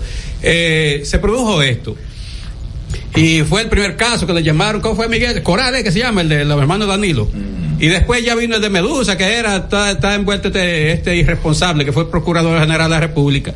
Y entonces, él es un irresponsable, pero más irresponsables son los que elaboraron ese expediente. Esto incluso recuerdo tuvimos en el aire una discusión, pero yo decía, "Ay, tú eres que son, tú, tú eres abogado, yo no, pero es que soy manejable. Esto decía, venido, yo lo voy a leer el expediente, aunque tú pierdas, que digo, pues te vas, vas, vas madrugada entera, tú vas a... Yo la- lo chequeé. bueno, yo no chequeé nada, pero yo voy a leer 12 mil, pero yo puedo leer Quijote, que tiene 700 y pico, por cuatro, diez veces, pero no, que esa cuestión, ahí hay muchísimas cuestiones, además todo el mundo puede defenderse, echando la culpa al otro y al otro y al otro. No, no. Entonces, yo lo que creo es, y incluso advertí, que cada vez que caía uno preso, decía, eh, o si no era eh, el magistrado Wilson, lo decía la magistrada Jenny Berenice. Esta es la cuestión más grande. Dice, no va a decir que es más grande, porque van a parecer más grande, va a aparecer el de José Ramón, que es 19, 30 mil millones de pesos. Y yo, ah, tú no ves que es más grande que el otro. Tenía que cada uno es más grande. Lo que quiero decir es, que el Ministerio Público creo que tiene que ser más, para usar una frase que está muy de moda, más aterrizado a la hora de elaborar sus expedientes.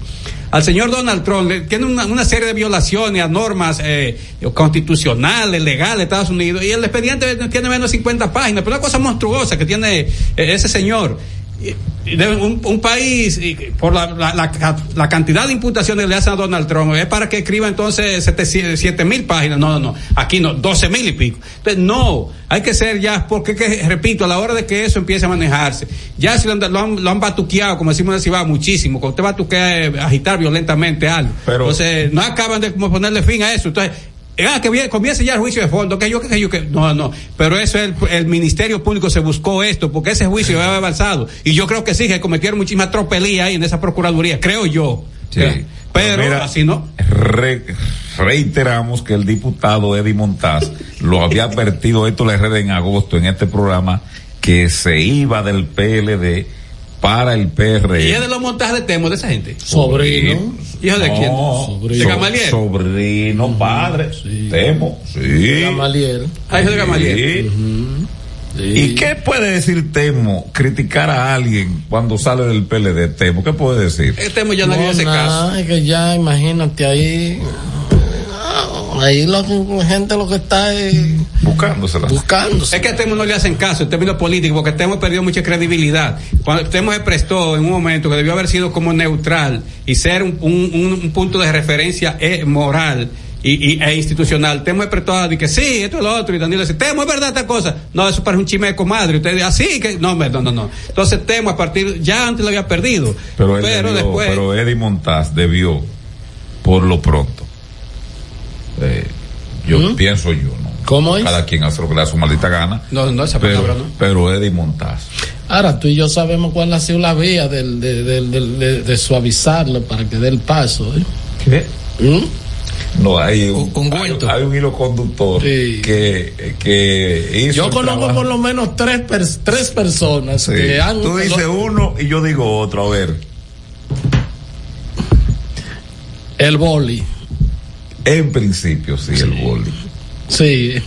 Entonces, bueno, primero el boli lo conven al boli lo convencieron, pero se quitó y volvió y lo convencieron. Sí. Entonces el boli Pero el, el, el boli tienen sí, una, relación familiar. muy estrecha. Entonces, a través de boli eh, la unidad Se subió. se subió a la unidad con Luis. Mm, Así es. Sí, a la unidad con- ahí fue, sí. Sí, ahí. Y ya. ahí participaron. eh, la, la trilogía puede ser. No voy a revelar sus nombres y apellidos, pero la trilogía puede ser el Boli. Robertico y Andresito Van der Hoek. Sí.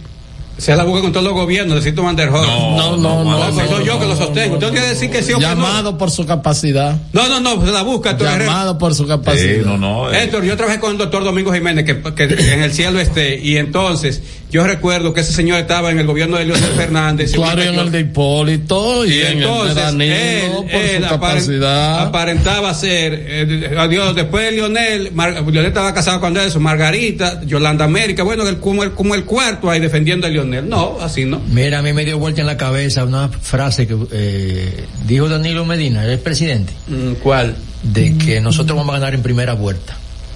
No, pues Danilo tampoco eso es. Pero ¿a quién él se refería cuando, iba, que- cuando dijo que íbamos a ganar en primera vuelta? No sé, pero. Dicho 48 horas que se vence el plazo. Bueno, yo lo que sé es una cosa, que el. PRM quiere ganar en primera vuelta y ellos han sentido Han identificado la debilidad del que destañando Pueden eh, conseguir eso. al PLD pueden conseguir eso y están en eso y usted dirá eso es un mal ejercicio eso es qué sé yo cuánto eso es todo lo que usted quiera decir yo no hago una valoración están No, haciendo- no, esa es la política. Ahora bien, ah, no, no, yo sí hago la valoración. Yo, no, no, no, no, yo no me voy a relajar este programa. No, el PLD, el PRM en oposición fue un crítico acérrimo de eso. Ah, cuando Danilo eh, se complotó y, y explotó al PRD, usted lo recuerda, tenía 14 que le quedaron a Miguel Vargas y Danilo se lo embolsilló en bolsillo chiquito, se lo echó en bolsillo chiquito. ¿O tengo que hablar de eso? El PRM criticó esa acción de Danilo Medina. ¿O no? Sí, claro. Ah, No, y participación pues, ciudadana Tú y no, puedes, todo, tú, no puedes, tú movilizar. no puedes repetir porque que no me digan a mí que el dinamismo, ¿eh? ¿cómo le llama Medino? La, eh, eh, la vida, ¿no? Que, que entonces es dinámica. No, no, no, no. Hay acciones. La dialéctica. La dialéctica, no. Hay acciones que son Provocadas. no, que son fijas. O sea, el comprar un diputado ayer o, o son sacarlo Claro. ayer y son sacarlo hoy Claro, es lo la mismo, misma sí, acción. sí, es sí. decir, no hay circunstancias atenuantes. Sí, sí, sí. Porque si Eddie Montaz está renunciando para quedarse, por ejemplo, en su momento Juan Uvieres cuando fue eh, diputado. Y dijo, le habrán reservado. Yo soy agente libre, dijo Juan Uvieres. Se le respetó. Y le habrán no reservado. fue 16, 16, ¿cuándo fue? El día que- es que- que le levantó la mano para jurar. Dijo agente libre, pero no comulgó ni que con el que estaba en el poder. No. Entonces eso se le reconoce. Fue coherente. Ahora hay gente que de una vez gente libre y uf, ya Bueno, pero, pero yo estoy. hacen como el gerente pero de, yo- de los toros del sí. que eh, no yo renuncio estoy cansado y, ya tiene un contrato no, y está, A cuando, lo- tres días, cuando a los tres presentó la días. renuncia fue de una villa de ahí de casa de campo que lo hizo. Mira, yo lo que estoy diciendo es eso, o sea, el PRM quiere ganar, quiere resolver esto en primera vuelta, quiere ganar en primera vuelta y han entendido que lo que le falta lo tiene el PLD y han comenzado a darle picotazo como la gallina. no, no son picotazos no Sí. hay un hay un chef que corta la carne en el aire ¿cómo se llama el indio ese? Sal ¿qué? salva Ah, ¿Tú lo has sí, sí, sí, sí, un, sí, un flaco que, que cocina en el aire le tira y hace un show para tirar la sal de que, que cada tajo de eso era la cuenta de que Todos los cuartos miles de dólares de que el que va a comer ahí con ese con, con ese tolete O sea, tú le vas a dar fama pagándole dinero a. No, Gracias, no, fam- No eres él es tú, famoso. Pero, pero no, porque esa carne tú vas y la consigues al mismo precio y además mucho más barato. Estás escuchando El Imperio de la Tarde por la Roca 91.7.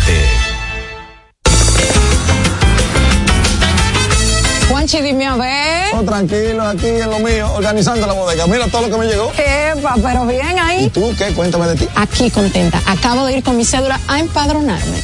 ¿Empadro qué? ¿Y qué es eso? Mira, hombre, eso es que te inscriben para votar por tus candidatos de RD, pero desde el exterior, como si tú fueras a votar allá, pero viviendo aquí. Porque, ajá, uno vive aquí, pero el corazón lo tiene allá. ¡Sabroso! Pues llévame contigo que yo no me voy a quedar fuera. Vamos. Julia, busca tu cédula que vamos allí a empadronarnos. Empadrónate por la patria que llevas dentro. Junta Central Electoral.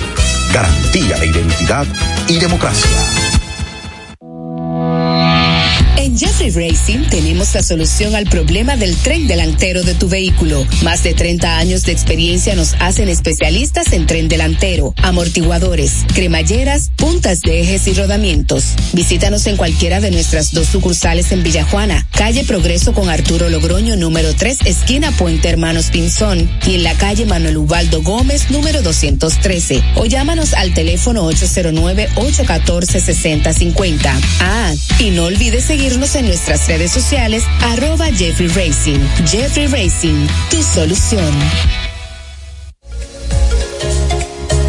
Todas las noches, cada invitado ofrece primicias que son de entero crédito. Con Héctor Herrera Cabral. Sintoniza de lunes a viernes de 8 a 9 de la noche por RNN Canal 27. De entero crédito. Con Héctor Herrera Cabral. Palabras de Tony Peña, leyenda del béisbol dominicano. Papá Dios me dio un sueño y yo dije que nada iba a ser un obstáculo para yo llegar a realizar mi sueño. Era que yo quería ser un jugador de béisbol. Yo me tracé la, esa meta. Y si yo pude, siendo un campesino, ¿por qué ustedes no pueden? Sea usted el guía de su comunidad. De vuelta al barrio, un proyecto especial del Ministerio de Interior y Policía. Y siguiendo con el City Tour de la Gran Manzana, a la izquierda los mejores pasteles en hoja de los Heights. A nuestra derecha venden un sancochito calientico como la isla Very Good. Y al frente, el banco que llegó a los países para estar más cerca de los suyos. Porque donde haya un dominicano, ahí van a estar con él. Único banco dominicano en Nueva York. Ban Reservas, el banco de todos los dominicanos. 骄 Señor constructor, en el FOPECOMS seguimos avanzando y ahora estamos más cerca de ti en nuestra sede principal de la avenida 27 de febrero 272 esquina Rosa Duarte para servirte mejor y garantizar la protección de los trabajadores de la construcción. Recuerda que cumpliendo con la ley 686 garantizarás el futuro de tu servidor y el crecimiento de la nación. Fondo de pensiones de los trabajadores de la construcción más que pensión.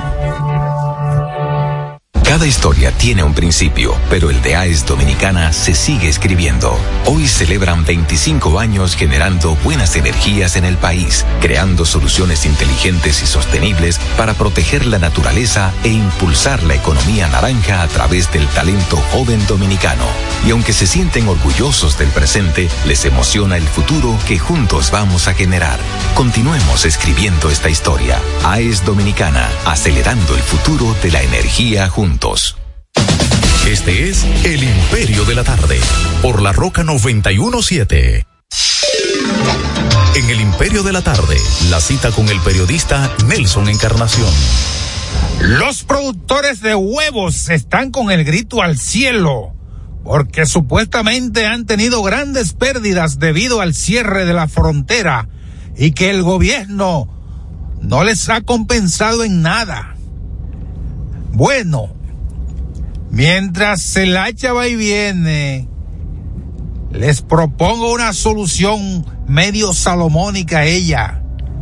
Como hay tantos huevos disponibles, vamos a fabricar la tortilla española más grande del mundo.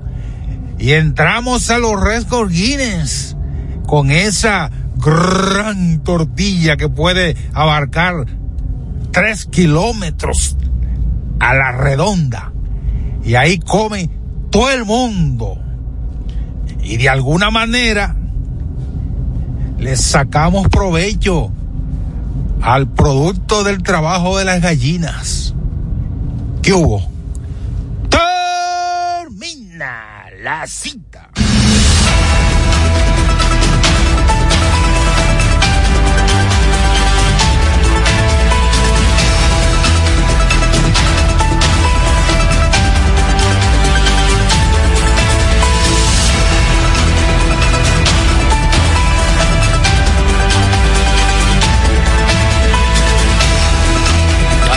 Son las 4.36 minutos. Este es el Imperio de la Tarde a través de la señal de la Roca en los 91.7. Agradecemos a todos aquellos que se suman también en la última parte de esta jornada del, del viernes 27 de octubre de este año 2023. Se inicia hoy la Serie Mundial entre las Diamantinas de Arizona y los Rangers de Texas. Seis dominicanos. Sí, sí, sí, sí. Y saludar a Marcos, eh, Marcos López, que está en sintonía con este Imperio de la Tarde. Abrino García, el señor José Cáceres, Héctor Herrera, El ingeniero Tavares. Marcos López, ¿verdad? Marcos López, sí. Saludo a Marcos. Bueno, gracias a Quiquito por la sintonía y también al arquitecto Labur y a Paulino, ¿verdad? Decir esto y que, que no sean así. Yo no sé qué le quiso decir. Le- Paulino, que, que no sean así, le mandó a decir a ustedes. A nosotros, ¿por qué? No, no sean así, ¿no? Porque uno lo que dice que ahí no, ni agua dan en esa rueda de prensa. Y me dijo, y me dijo Abelino, de- de- eh, eh, tú sabes que Héctor y yo somos amigos, no nos guardamos cuestiones, pero él sabe que, que promueve eso, digo yo, yo no sé, digo, eh, sabes que eso es el que tiene que ver con comunicación. Saludos a José Paulino. Si es ahí, Y- y a- Y, al arquitecto. Mira, entonces, ¿qué es lo que pasa con el tema de Ramoncito Báez? Él está sometiendo a una gran cantidad de personas, ¿verdad? Él está pidiendo que investigue. Que investigue. Sí, a una cantidad de al- personas. Al Ministerio Público. al ¿verdad? Ministerio Público, entre ellos, pues este, eh, al señor, al señor José Antonio Narri, quien es el presidente de Adelta, y él hace una acusación, no una acusación, él hace una observación en el aspecto de que esa, en- esa empresa se vendió en 80 millones de dólares, pero que solamente dice él que se pagaron 10. Y los otros 70 ¿dónde fueron a parar? Eso es lo que él Según quiere la que le digan. imputación. Eso que él quiere que le digan. Entonces hay una retaíla de personas, pero los medios convencionales de este país, llámese los periódicos, búsquelo, esa información no está que debiera ser de primer orden, una información Portada, del ámbito judicial. portada. Sin embargo, todos los medios convencionales, salvo el, el Caribe. CDN y el Caribe, Hoy el periódico hoy lo trajo de la lo trajo. fecha también, Ah, sí, en el impreso. Ah, parece que le dio vergüenza. Eh, entonces, este, le aplicaron, ¿no? La libertad de expresión a ese asunto porque hay que decir, los bienes de Baninter, aquí mucha gente, mucha gente los mordió. Pellico. Sí, sí, sí, sí. El sector privado sobre todo lo mordió grandemente. Yo no voy a decir sector público porque eh, él dice ahí que investiguen a Lois Malcón, quien era el gobernador en ese momento del Banco Central, y también a la comisión, a la comisión liquidadora, que estaba pues eh, también ahora un, un gerente alto del Banco Central que todavía está eh, en, en una posición muy, muy señera, ¿no? En esa entidad. Pero ciertamente eh, yo creo que el Ministerio Público tiene que de una u otra manera hacer un esfuerzo a investigar. Yo no tengo mucha esperanza. Si yo fuese amigo de Ramoncito Báez Figueroa, le dijera que tenga fe. Bueno, eh, yo pienso que si no, dame medio ahí, medio, medio, medio, rapidito. El tuitazo del imperio. Ayer tuvimos la oportunidad de pronunciar una conferencia magistral en la Boston University sobre globalización y geopolítica en la era digital. Eso lo dice el expresidente de la República y presidente de la Fuerza del Pueblo, Leonel Fernández. El tuitazo del imperio. ¿Tú puedes ampliar? eh, Yo, yo no entiendo nada de eso. eh, la, te digo el título, globalización y geopolítica en la era digital. Geopolítica, sí, pero todo eso La globalización en la era digital. y se todo. parece como a José Lalu ese Y título. la cantidad de votos que se consiguen con esa charla. Sí, claro, imagínate. Eso, Ahí. es, eso es del mundo académico, esa cuestión. Ya tiene, también dio otro ahí en, en, No, Ma- eso- en Miami. Eso no se entiende. Sí. Hoy tuve una serie final. Cuatro años que no va a San Juan, pero bueno, eso dicen los sanjuaneros, tú me entiendes, pero... eh, Hay que decir que mañana estará encabezando una asamblea en la que será ya oficialmente señalado o, o proclamado como candidato presidencial. Allá el acto de lanzamiento. Pero él no, oficial. él no va a estar aquí. No va a estar ahí. Sí, sí, sí, tiene que estar, porque es, el- es Pero está en Boston. Pero fue ayer, yo creo que llega. Sí, sí, sí, ya ya- porque mañana tiene Si que, hay retraso. entonces, no ¿qué tiene va que presidir la asamblea, Miguel. Porque es que Pero si hay retraso de un vuelo, por ejemplo, la fecha límite es el 29. Le consiguen un, pues tú crees que eres tú, le consiguen un ¿Y cheque. por qué el riesgo? Si alguien me preguntase. me imagino que llegó, llegó, Entonces, llega hoy. el domingo. Por favor, respóndeme, Herrera, ahí. ¿Por qué el riesgo? Si tú tienes un acto mañana. Tú tienes todo controlado. ¿Qué?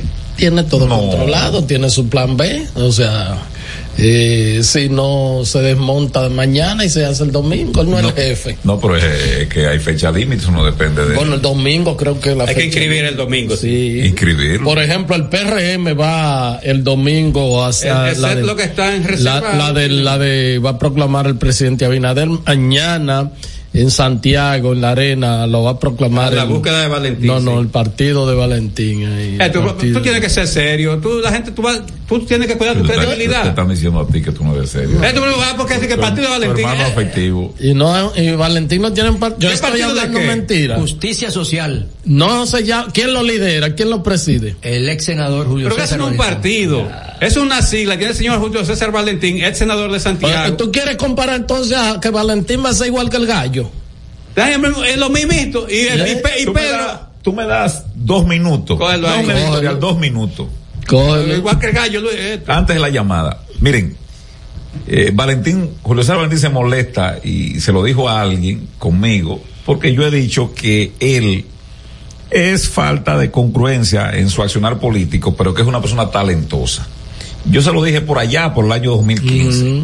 Y le dije, y hice el símil de un prospecto de cinco herramientas. Así fue. En el 15, Valentín tenía ocho años menos que ahora. Y yo decía que Valentín tenía juventud, tenía discurso, Talento, tenía formación, tenía talento y tenía también Valoración. y tenía una parte importante que aunque mucha gente a veces ahora para trata de desdeñarlo, no, tenía carisma Valentín. Eh, Y figuración. Caía Y bien, figuración. caía bien. Entonces yo decía que él tenía tenía todo el talento. tú hablabas de las cinco de herramientas. las cinco el herramientas del no falla. Que no falla. Entonces yo decía que yo temía que Valentín se convirtiese como aquel jugador que lo protegieron tanto los cachorros de Chicago, llamado Félix Pie, que lo protegieron tanto que era un prospecto de cinco, era que corría, que bateaba línea, que bateaba con poder, Robaba que podía robar, que buen brazo, y lo protegía. Cuidado si le ponen la mano a Félix Pie, cuidado. Félix No juega en invierno. eh, Feliz Pie, cuidado, Feliz Pie, eh, Feliz Pie. Ah, el pobre Feliz Pie terminó reforzando a los araperos de Aguascalientes por allá, por el norte de México. Valentín, que le han dado una segunda oportunidad, le han permitido formar un partido sin ningún esfuerzo. Y le voy a poner un ejemplo. López Obrador salió del Partido de la Revolución Democrática, así se llama el PRD de México. Compitió en el año 2012 frente a Peña Nieto y perdió. Y dijo, yo voy a formar otro movimiento porque ya el PRD va decadente. Y formó el movimiento de, Re- de regeneración nacional morena. Morena. Anduvo, porque no hay nada mejor para un político, oígase esto, lo que viaja mucho, que tener contacto con la gente. Anduvo los casi cuatro mil municipios cabecera de México En el territorio. en territorio con 60 años y así doblado, pero lo anduvo Abelino, hablando con la gente. Bueno, pues el López Obrador ganó las elecciones con la mayor cantidad de votos de la historia de México en el año 2018. ¿Y por qué tú dices a la gente que, que, Entonces- que López Obrador, ¿qué fue lo que hizo? ¿eh? lo que tú acabas de escuchar. Entonces, Nayib Bukele fue miembro del Frente Farabundo. Martí, no, del Frente Farabundo Martí. Ya de Farabundo Martí, Sí. sí. Fue alcalde. Por inconveniente salió o lo votaron y formó el partido Nuevas Ideas. En poco tiempo se convirtió en un presidente y todavía está por ahí arriba en la estratosfera. Y Valentín, que carece, carece de instinto, Herrera, para pasar la historia, en vez de ese partido decir, bueno, en este momento yo tal vez no iría como candidato, pero voy a presentar candidatos provinciales, la cuestión pues... de- Hacer relaciones públicas. y comenzar a formar, porque hay una crisis de los partidos. Fíjense, acaba de irse el sobrino del primer vicepresidente del, del PLD, el señor No, Montaz. y que su papá fue gobernador de San Cristóbal, diputado. Y hay una crisis, hay una crisis en los partidos políticos porque el, P- el PRM Ah, pero que se ve fuerte. pre- pregúntame, No, a mí- pero- pero, Eh, eh, pero pregúntame a mí cuál es la, diferencia entre entre eh, López Obrador, Yo te voy a preguntar. eh, Bukele y Valentín. Yo- Pregúntamelo yo- a mí, a yo mí, te voy a preguntar pregúntalo. cuando termine el pequeño editorial. Entonces, Valentín, que todavía es una persona joven, con fortaleza, buen discurso, buena formación, ante la crisis de los partidos políticos, porque el PRM, repito, es el partido que se ve mollerudo, pero tiene una dosis, tiene una dosis de esteroide del Así diablo. es. Que, que prontamente ese esteroide va a comenzar a afectarlo. Y eso que llega a Eddie Montazo, llega el otro, eso es esteroide.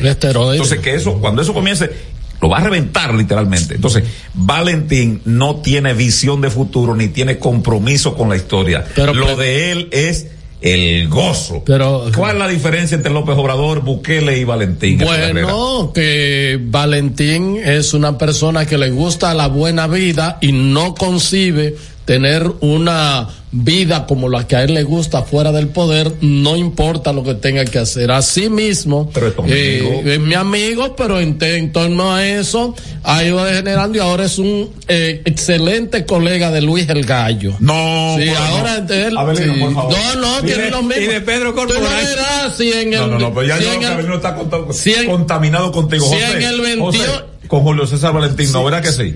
Eh, y el debut de Julio César fue por aquí, el Imperio de la Tarde. Si en, el, si, en el, si en el 28 es Quique Antón el candidato con posibilidades de ganar, ya los Zorrilla, los Valentín, los El Gallo, y toda esa gente se van por ahí mismo. Vámonos con los oyentes. Buenas.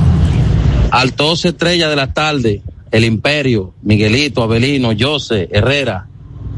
El que piense que Danilo está apostando a esa alianza se equivocó. A él solo le queda ese partido, su único activo. Y si Leonel gana en esa alianza, le va a hacer con un solvete al PLD. Entonces él va a apostar a que él no gane. Y otra cosa, Miguelito, mira, hoy es viernes. Eh, vamos a hacer una parada técnica por el Luperón, donde unos amigos, ya invitamos unas damas de allá de Boca Chica, amigas mías, y tenemos doble reserva, limón y cebenó. Tú eres que sabes si te anoto con una fémina, habla temprano. Pero y que Eh, que este- este- Y esto- y eso este, pe- este es un sacamiento, Herrera. No, y entonces con unos pellejos que, que trajo de, unos pellejos que trajo de Boca Chica. ¿Qué es un pellejo? Eso será una leather. Un pellejo. Eh, buena. Buenas tardes. Hola. Hola, Brito. América. Adelante, Brito. Algo que yo no entiendo, me gustaría que alguien me explique. ¿Cómo es que teniendo una epidemia como el de donde se dice que se acuestan dos y tres niños en una misma cama porque no dan abasto. ¿Cómo es entonces que una plaza como la que se levanta ahí en el, en el Luis Eduardo Aibar, donde el antiguo Morgan, donde se dice que solamente le falta un 5% y que hay muchísimas salas habilitadas, ¿por qué no la ponen en beneficio eh, para combatir el dengue? ¿Cuál es el problema? ¿Quién perjudica o quién beneficia? Brito, agrega ahí que quiere hacer de tres hospitales y Haití, dice que, ay Dios mío. 809-683-9999, una nota de voz. La verdad, tardes, Imperio, que el canallismo de este país va de bar en peor. Pero la pomposa se ve muy bien. Y Gary la molleta son dos mujeres bien estructuradas. Lástima que les guste esa, esa cosa, pero nadie es perfecto. Ese tema del dengue es bien preocupante. Pero las autoridades se están así cuando como Shakira, ciego, sordo y mudo. Pero, ¿qué, qué pasará entonces en este país? Y los escogidos estamos sufriendo, estamos sufriendo porque cuando no es uno es el otro. Estamos de mal en peor, de palo para leña. Son 18 temas. Pero un ¿y- cola- y un quién- collage raro. ¿Quién es cosa la molleta? Y a la- además la pomposa. Porque Eh, qué- y ya te mandaron a ti la foto de la pomposa, parece que ya tiene mucha ¿Y pompa. quién, ¿no? y quién es ese pellejo? No, era con la pomposa. ¿no? Próxima llamada, buena. Buenas tardes. Hola. Saludos. Yo escucho su programa toda la tarde Ah, muchas gracias. y escuchándolo yo acerca de lo de Julio César Valentín, yo quisiera saber eh, hasta cuándo vamos a estar formando partidos en este país. Porque ahora mismo hay más partidos que vote. Aquí van a pasar elecciones eh, 10 a 2, como los juegos de pelota. Muchas gracias. Bueno, esa ley hay que revisarla, así mismo es como usted dice. Buena, esta es una llamada, la tenemos. Buenas, tardes. Hola. Saludos. ¿Qué tal? ¿Cómo están? Bien, adelante. Bien. Eh, miren, el PUM, Partido de la Unidad Nacional, ahora se va al PRM, se divorcia de Leonel Fernández. Por fin. Así es. Llegó el momento de pasar revistas a pactos, contratos, talleres, conversatorios y firmas de acuerdos interinstitucionales en el imperio de la tarde. Bueno, eh, vamos a ver, vamos a trabajar con la innovación y la, excelen- y la excelencia tecnológica. Eso es todo dentro del marco de, la, de las TIC. ¿Verdad, Miguel? ¿Cuál funcionario está detrás de eso? Seguimos con el MEPI, El MEPIT. con el Ah, Ministerio de Economía, Planificación y Ahí Desarrollo. está. eh. Ha, ha- ha engordado, dijo Narciso. Miren, señores, este rapidito antes del MEPI Herrera, este, a los mexicanos del país, bueno, nuestra, verdad, nuestro abrazo por lo que acaba de suceder en el estado de Guerrero, específicamente en Acapulco. Y como dicen por ahí, para beneficiarse uno tiene que a veces una gran cantidad de turistas va a venir por acá porque el 95% de los hoteles han quedado prácticamente destruidos. Ah, qué pena. Bueno, el Ministerio de Economía, Planificación y Desarrollo informó eh, un taller para eh, el mantenimiento, para potenciar, para potenciar el mantenimiento de la innovación y la excelencia tecnológica a través del cumplimiento del marco normativo de, de las Pero, ¿qué- TIC en la República Dominicana y el desarrollo de nuevas herramientas tecnológicas. Yo no entendí nada, ¿eh? y ese es el título. no. Léelo otra vez de ahí.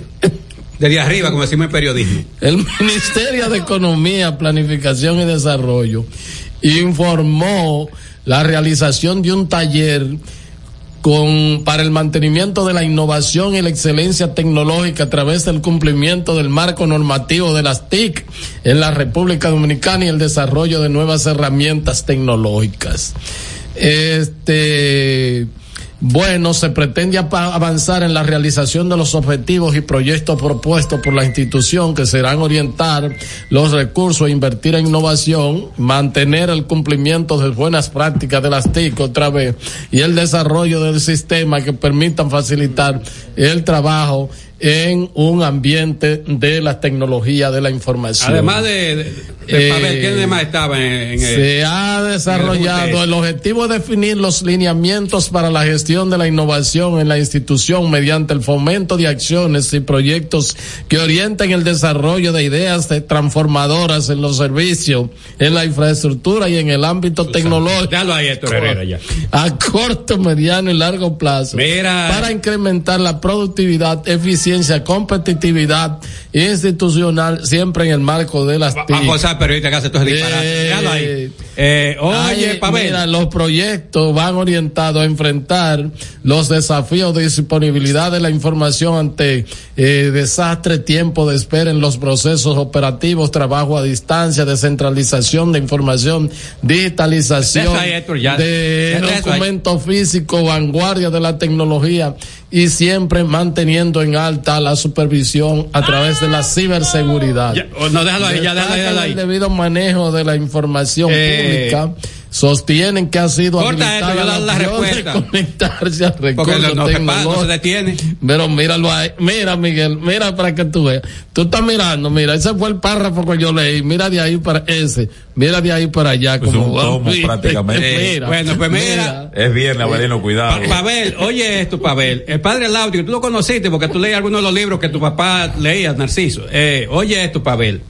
Dice el padre Láutico García, en, eso está en el artículo eh, 92.3 de su interesante folleto, Consejos útiles para una vida mejor. Dice, queridos amigos y hermanos, cuando ustedes quieran decir algo para que los demás lo entiendan, díganlo con brevedad y con claridad. De lo contrario, ustedes lo que andan es como los fariseos, queriendo engañar a todo el mundo. Emitidos en el pasado programa son responsabilidad de su productor. La Roca 91.7 FM no se hace responsable. Y ahora, la situación mundial en 90 segundos. El director del Sistema de Transporte Estudiantil TRAE, ingeniero Onésimo González, informó que a partir del próximo lunes 30 de octubre se incorporarán 11 nuevas rutas al sistema, las cuales se suman a los 80 corredores escolares que ya funcionan en el Gran Santo Domingo, Monte Plata, Villa Altagracia y San Cristóbal. Cambiando de tema, el Papa Francisco ha expresado su profunda pena por las víctimas y damnificados del huracán Otis, que ha causado al menos 27 muertos y cuantiosos daños materiales al impactar en Acapulco, en el estado mexicano de Guerrero. Más detalles en nuestra siguiente emisión, les informó Laridis Zapata. República Dominicana, país con mayor abastecimiento alimenticio y bajos precios de América. La canasta básica alimentaria de la República Dominicana es hoy la más baja entre Centroamérica. Estamos más bajos que El Salvador, que Panamá, que Honduras, que Nicaragua, que Guatemala y que Costa Rica. La canasta básica en dólares es hoy de 185.7 dólares versus 248 de El Salvador, 289 de Panamá, 351 Honduras, 378 Nicaragua, 477 Guatemala y 573 de Costa Rica. Luis Abinader, transparencia, eficiencia y honestidad. Dominicanos con la democracia y la transparencia. Para este sábado, si aciertas con el combo de Supermas, te ganas 317 millones. Si combinas los 6 del loto con el Supermas, te ganas 217 millones. Si combinas los 6 del loto con el más, te ganas 117 millones. Y si solo aciertas los 6 del loto, te ganas 17 millones. Para este sábado, 317 millones. Busca en leisa.com las 19 formas de ganar con el Supermas. Leisa, tu única loto la fábrica de millonarios.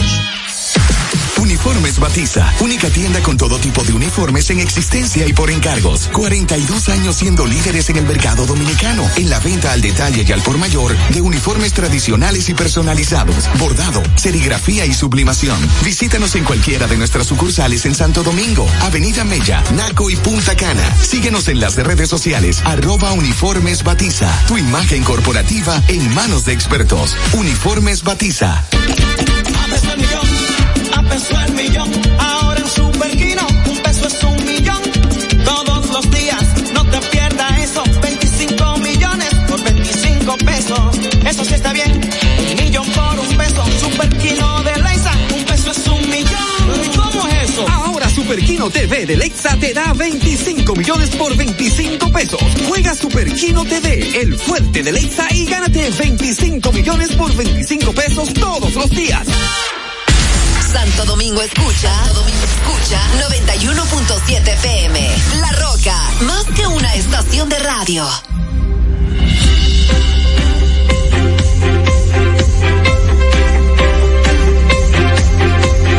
¿Qué pasa? Esta es la hora de saber qué pasa. Comunicando la verdad, ¿qué pasa? Esta es la hora de saber qué pasa. ¿Qué pasa? Te lo vamos a contar. Porque tienes que saber